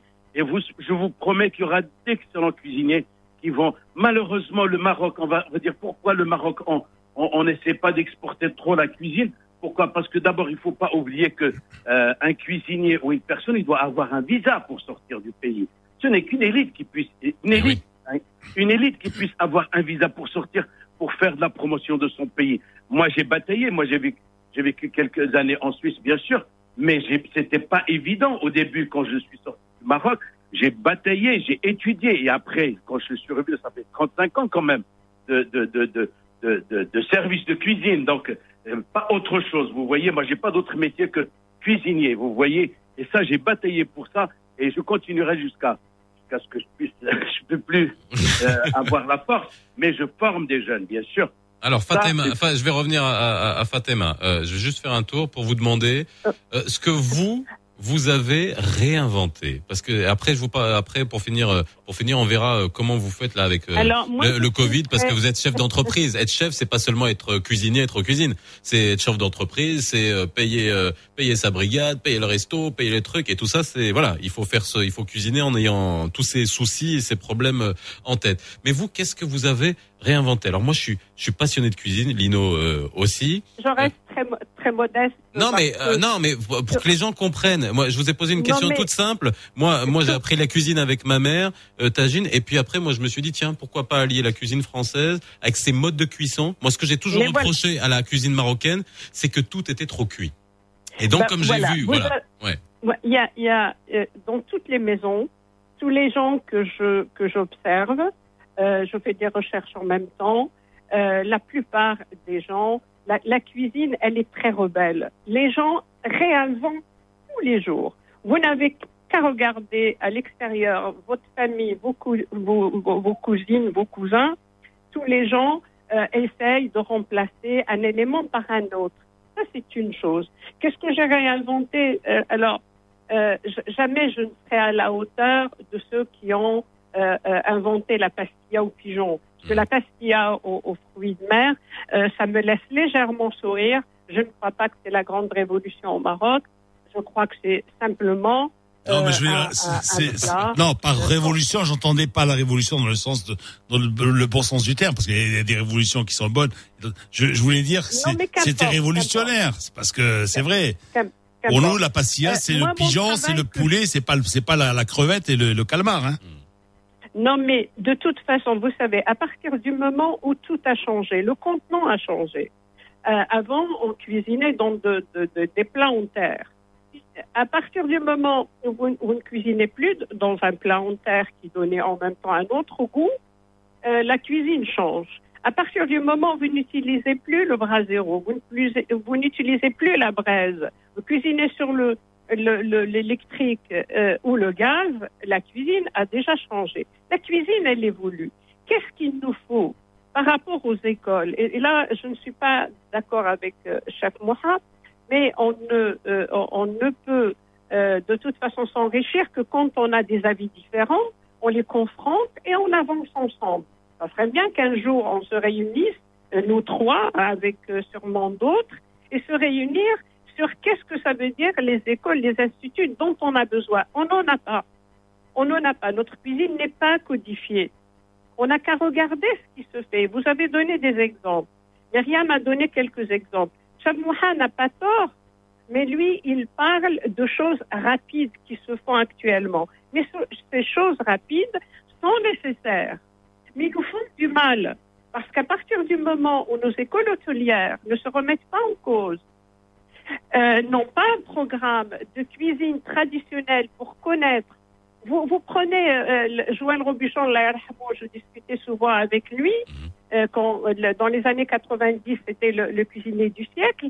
Il connaissait toutes les techniques ancestrales de son pays et toutes les sauces. Je défie quiconque de nous trois de connaître toutes les sauces. Il y a certains qui ne savent pas encore la différence entre l'eau et taqnta. On a des choses à réapprendre. Il faut être de temps en temps modeste. On a nos égaux, nous les chefs. Mais on a besoin, pour sauver la cuisine marocaine euh, de la médiocrité, d'écoles. Et il faudrait euh, aussi donner la parole aux historiens, aux anthropologues. Euh, le chef, il a sa place. Et aussi expliquer aux gens que la cuisine de maman, elle dit, بحال le- le- le- le- le tagine ديال maman, on parle là de sentiments. On ne parle pas de cuisine. Toutes les mamans ne cuisinent Mais ouais, pas mais bien. la, la cuisine, Mais- c'est des mais- sentiments. mais tous Mais c'est ont vrai, mais même vous la avez cuisine raison, de c'est sa souvent mère. des, des madeleines de Proust. Myriam Sharkawi, sur la réinvention, parce qu'on arrive dans, dans quelques instants à la fin de, de, de, de l'émission, est-ce qu'il il faut aller, est-ce qu'il faut vraiment oser euh, C'est-à-dire que, voilà, il faut... euh, sur quoi on peut aller pour euh, même euh, euh, oser le plus audacieux, quoi Euh, pour être encore plus audacieux dans la création. Ouais, ouais, dans la voulez création. Avec, Dans la on, a, création. on a quand même une base qui est absolument incroyable. On a une proximité, qu'on le veuille ou non, avec la France, qui est un des une plus grandes gastronomies au monde et avec des techniques euh, incroyables. Euh, Est-ce qu'il n'y a pas, voilà, cette euh, cette alliance des deux peut peut donner des choses absolument incroyables. Bah, on doit s'imprégner de l'école française. Et comme elle disait Fatima, euh, on, a- on ne la connaît pas, notre cuisine. On la connaît pas très bien. Moi, je connais pas la cuisine de Oujda comme il faut. Euh, je, me balade depuis euh, une quinzaine d'années au Maroc pour comprendre un peu mieux. J'écris aussi, je répertorie, mais c'est pas, c'est pas assez. Il va falloir aller voir, euh, comme elle disait Fatima, ces historiens. Et aujourd'hui, si on veut la réinventer, euh, la limite de la réinvention, mais d'abord la connaître traditionnellement. Et là, euh, il faut qu'on la codifie, qu'on ait des vrais Larousse gastronomiques marocains et tout. Et après, on commence la réinvention. Parce que souvent, euh, il y a des chefs au Maroc, euh, qu'on le veut ou non, ils ramènent des produits de l'étranger, ils les intègrent dans la cuisine marocaine. Alors que non, la base est de quand même l'histoire de cette recette marocaine qu'on va rajouter des produits 100% marocains. C'est ça c'est important. 100% marocains, même s'ils sont arrivés avec l'histoire chez nous, comme disait Moha avec le foie gras ou l'aubergine ou, ou d'autres produits. Mais il faut que ça soit une ligne de conduite très stricte. On ne peut pas réinventer comme ça. Alors question, que- je vais vous poser se une, je vais vous poser une question très technique à, à tous. Moi, ça me gratte. hein. Tu sais, toutes les, toutes les, euh, toutes les cuisines qui sont euh, basées sur les épices aussi, parce que nous, notre cuisine est très épicée. Ne plaise pas à tout le monde. Oh, Non, alors c'est pas que ça dirais plaise pas à tout le monde, c'est que euh, les épices sont souvent des cache-misères. Est-ce que ça aussi, c'est-à-dire que euh, je- c'est et, et ça demande peut-être moins de technicité que faire euh, que faire une, une, blanquette, que de lier une sauce ou voilà, on a des on a le, le dosage d'épices est très euh, très euh, très réduit, euh, c'est des herbes, c'est subtil, etc. Nous parfois, vous avez des gens qui mettent allez allez etc. On met tout ça. C'est cela que je dis souvent. Euh, arrêtons de masquer. On n'est pas un pays d'épices, on est un pays où il y a des épices, bien sûr. On a le cumin, on a le safran, mais on est aussi un pays de condiments. Et on a beaucoup de condiments. Le citron confit, les capres, tous ces condiments qu'on rajoute. Ce qui fait dans la cuisine familiale traditionnelle, on ne met pas énormément d'épices. Et les épices, ils ont des règles. On ne mélange pas. Bah oui. Quand on fait le safran, on le met avec le gingembre. Et, et c'est comme ça. On ne mélange pas tout. Euh, toutes les épices et on sort un plat. C'est pour ça que la cuisine, quand je dis la réinvention, c'est que moi, j'aimais toujours garder le goût euh, exact du produit et ne pas le dénaturer m'a poussé à le réinventer. C'est pour ça que j'ai toujours aimé un poisson euh, cuit légèrement, Ah oui. euh, en rajoutant une charmoula juste à la fin. Euh, et c'est des choses comme ça qu'on va qu'on va en parler, et pas du tout les épices pour masquer. Alors, chef Moha, ça, ça sera pour terminer. Alors, j'ai bien écouté euh, mes chers collègues. Euh, Allez-y. Je partage beaucoup, beaucoup leur avis, bien sûr. Mais comme je dis toujours, euh, la cuisine de base, nous, on apprend dans tous les domaines, on apprend tous les jours.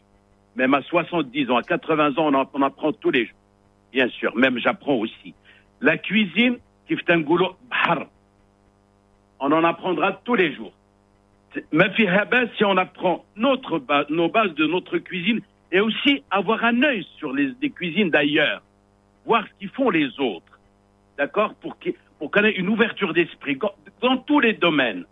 Vous voyez, c'est mon cas, bien sûr. Mais une chose est sûre, c'est que garder, par exemple, le msir, maintenant je vois sur les marchés, par exemple, le citron confit, au lieu de le faire un citron confit de, de 3 ans ou de 2 ans, ou là maintenant c'est 6 mois, on met du, du, du sodium, enfin un produit sur le citron confit, et après c'est rapide, et on n'a plus, la- on n'est plus patient, et c'est haram tout ça. Il faut respecter nos produits, respecter les cuissons, les modes de cuisson, tout ça c'est important dans la cuisine marocaine même dans la nouvelle génération, la nouvelle société aussi change. mais la, cuisine traditionnelle reste quand même euh, bonne, excellente. Il suffit tout simplement de l'exporter et il faut avoir tous les moyens, utiliser tous les moyens de l'exporter. C'est ça le plus important. J'aimerais qu'on parle. J'aimerais qu'on Ah, parle très rapidement, s'il vous plaît. Une minute. Qu'on parle Vous avez une minute. Allez-y. J'aimerais, j'aimerais qu'on parle de, de, de, de, de, de- une, pi- une- d'un, couscous ou un tagine comme une pizza au, au niveau international, aux États-Unis, au Japon, ou en Chine, ou en Chili, par exemple. C'est ça le but de nous, notre but, nous les cuisiniers. Et c'est, là dont je me bats pour pouvoir faire connaître la cuisine marocaine. Rien ne m'arrêterait de faire ça parce que je passe mon temps à le faire en, en, faisant, en écrivant des livres, en faisant des événements à l'étranger et tout ça. Et formant, faire, former aussi des jeunes pour pouvoir, pour pouvoir faire la continuité. Et c'est très, très important. Merci beaucoup, ma- chef Moha. Merci beaucoup. Je suis obligé, je suis obligé de vous couper. Malheureusement, il est 9h28. On doit y aller. C'était extrêmement intéressant. Vous reviendrez. Vous nous avez donné l'eau à la bouche. Je rappelle qu'avec nous, on a réuni trois grands chefs marocains ce matin à la radio. Fatima Hel, Mariam Sharqawi, chef Moha. Merci d'avoir été euh, avec nous aujourd'hui. Alino? On va se faire une bouffe Je, là. je leur ferai des pâtes à tous les trois. ouais, tu nous feras des pâtes. C'est dur de réinventer les pâtes, hein. J'ai préparé hier, Hein j'ai préparé une sauce aux abats de poulet. Ah ouais, Faut le vouloir, ça. Les abats. Bah écoute. Ah oui, non, non, mais oui. C'est mais- marocain, hein Mais bien sûr, ouais, ouais, ouais. Ok. Là 9h28. aussi, c'est vrai, c'est. Douara, t'aimes bien Douara, toi? Oui, j'adore. Ouais. J'adore. Voilà. 9h29, merci d'avoir été avec nous euh, dans, dans cette émission Le Nouveau Mars Attack. Demain, même heure, même endroit, 7h30, 9h30 pour la fin de la semaine. Le nouveau Mars Attack. Mars Attack. 7h30, 9h30 avec Lino Baco et Faisal Tadlaoui.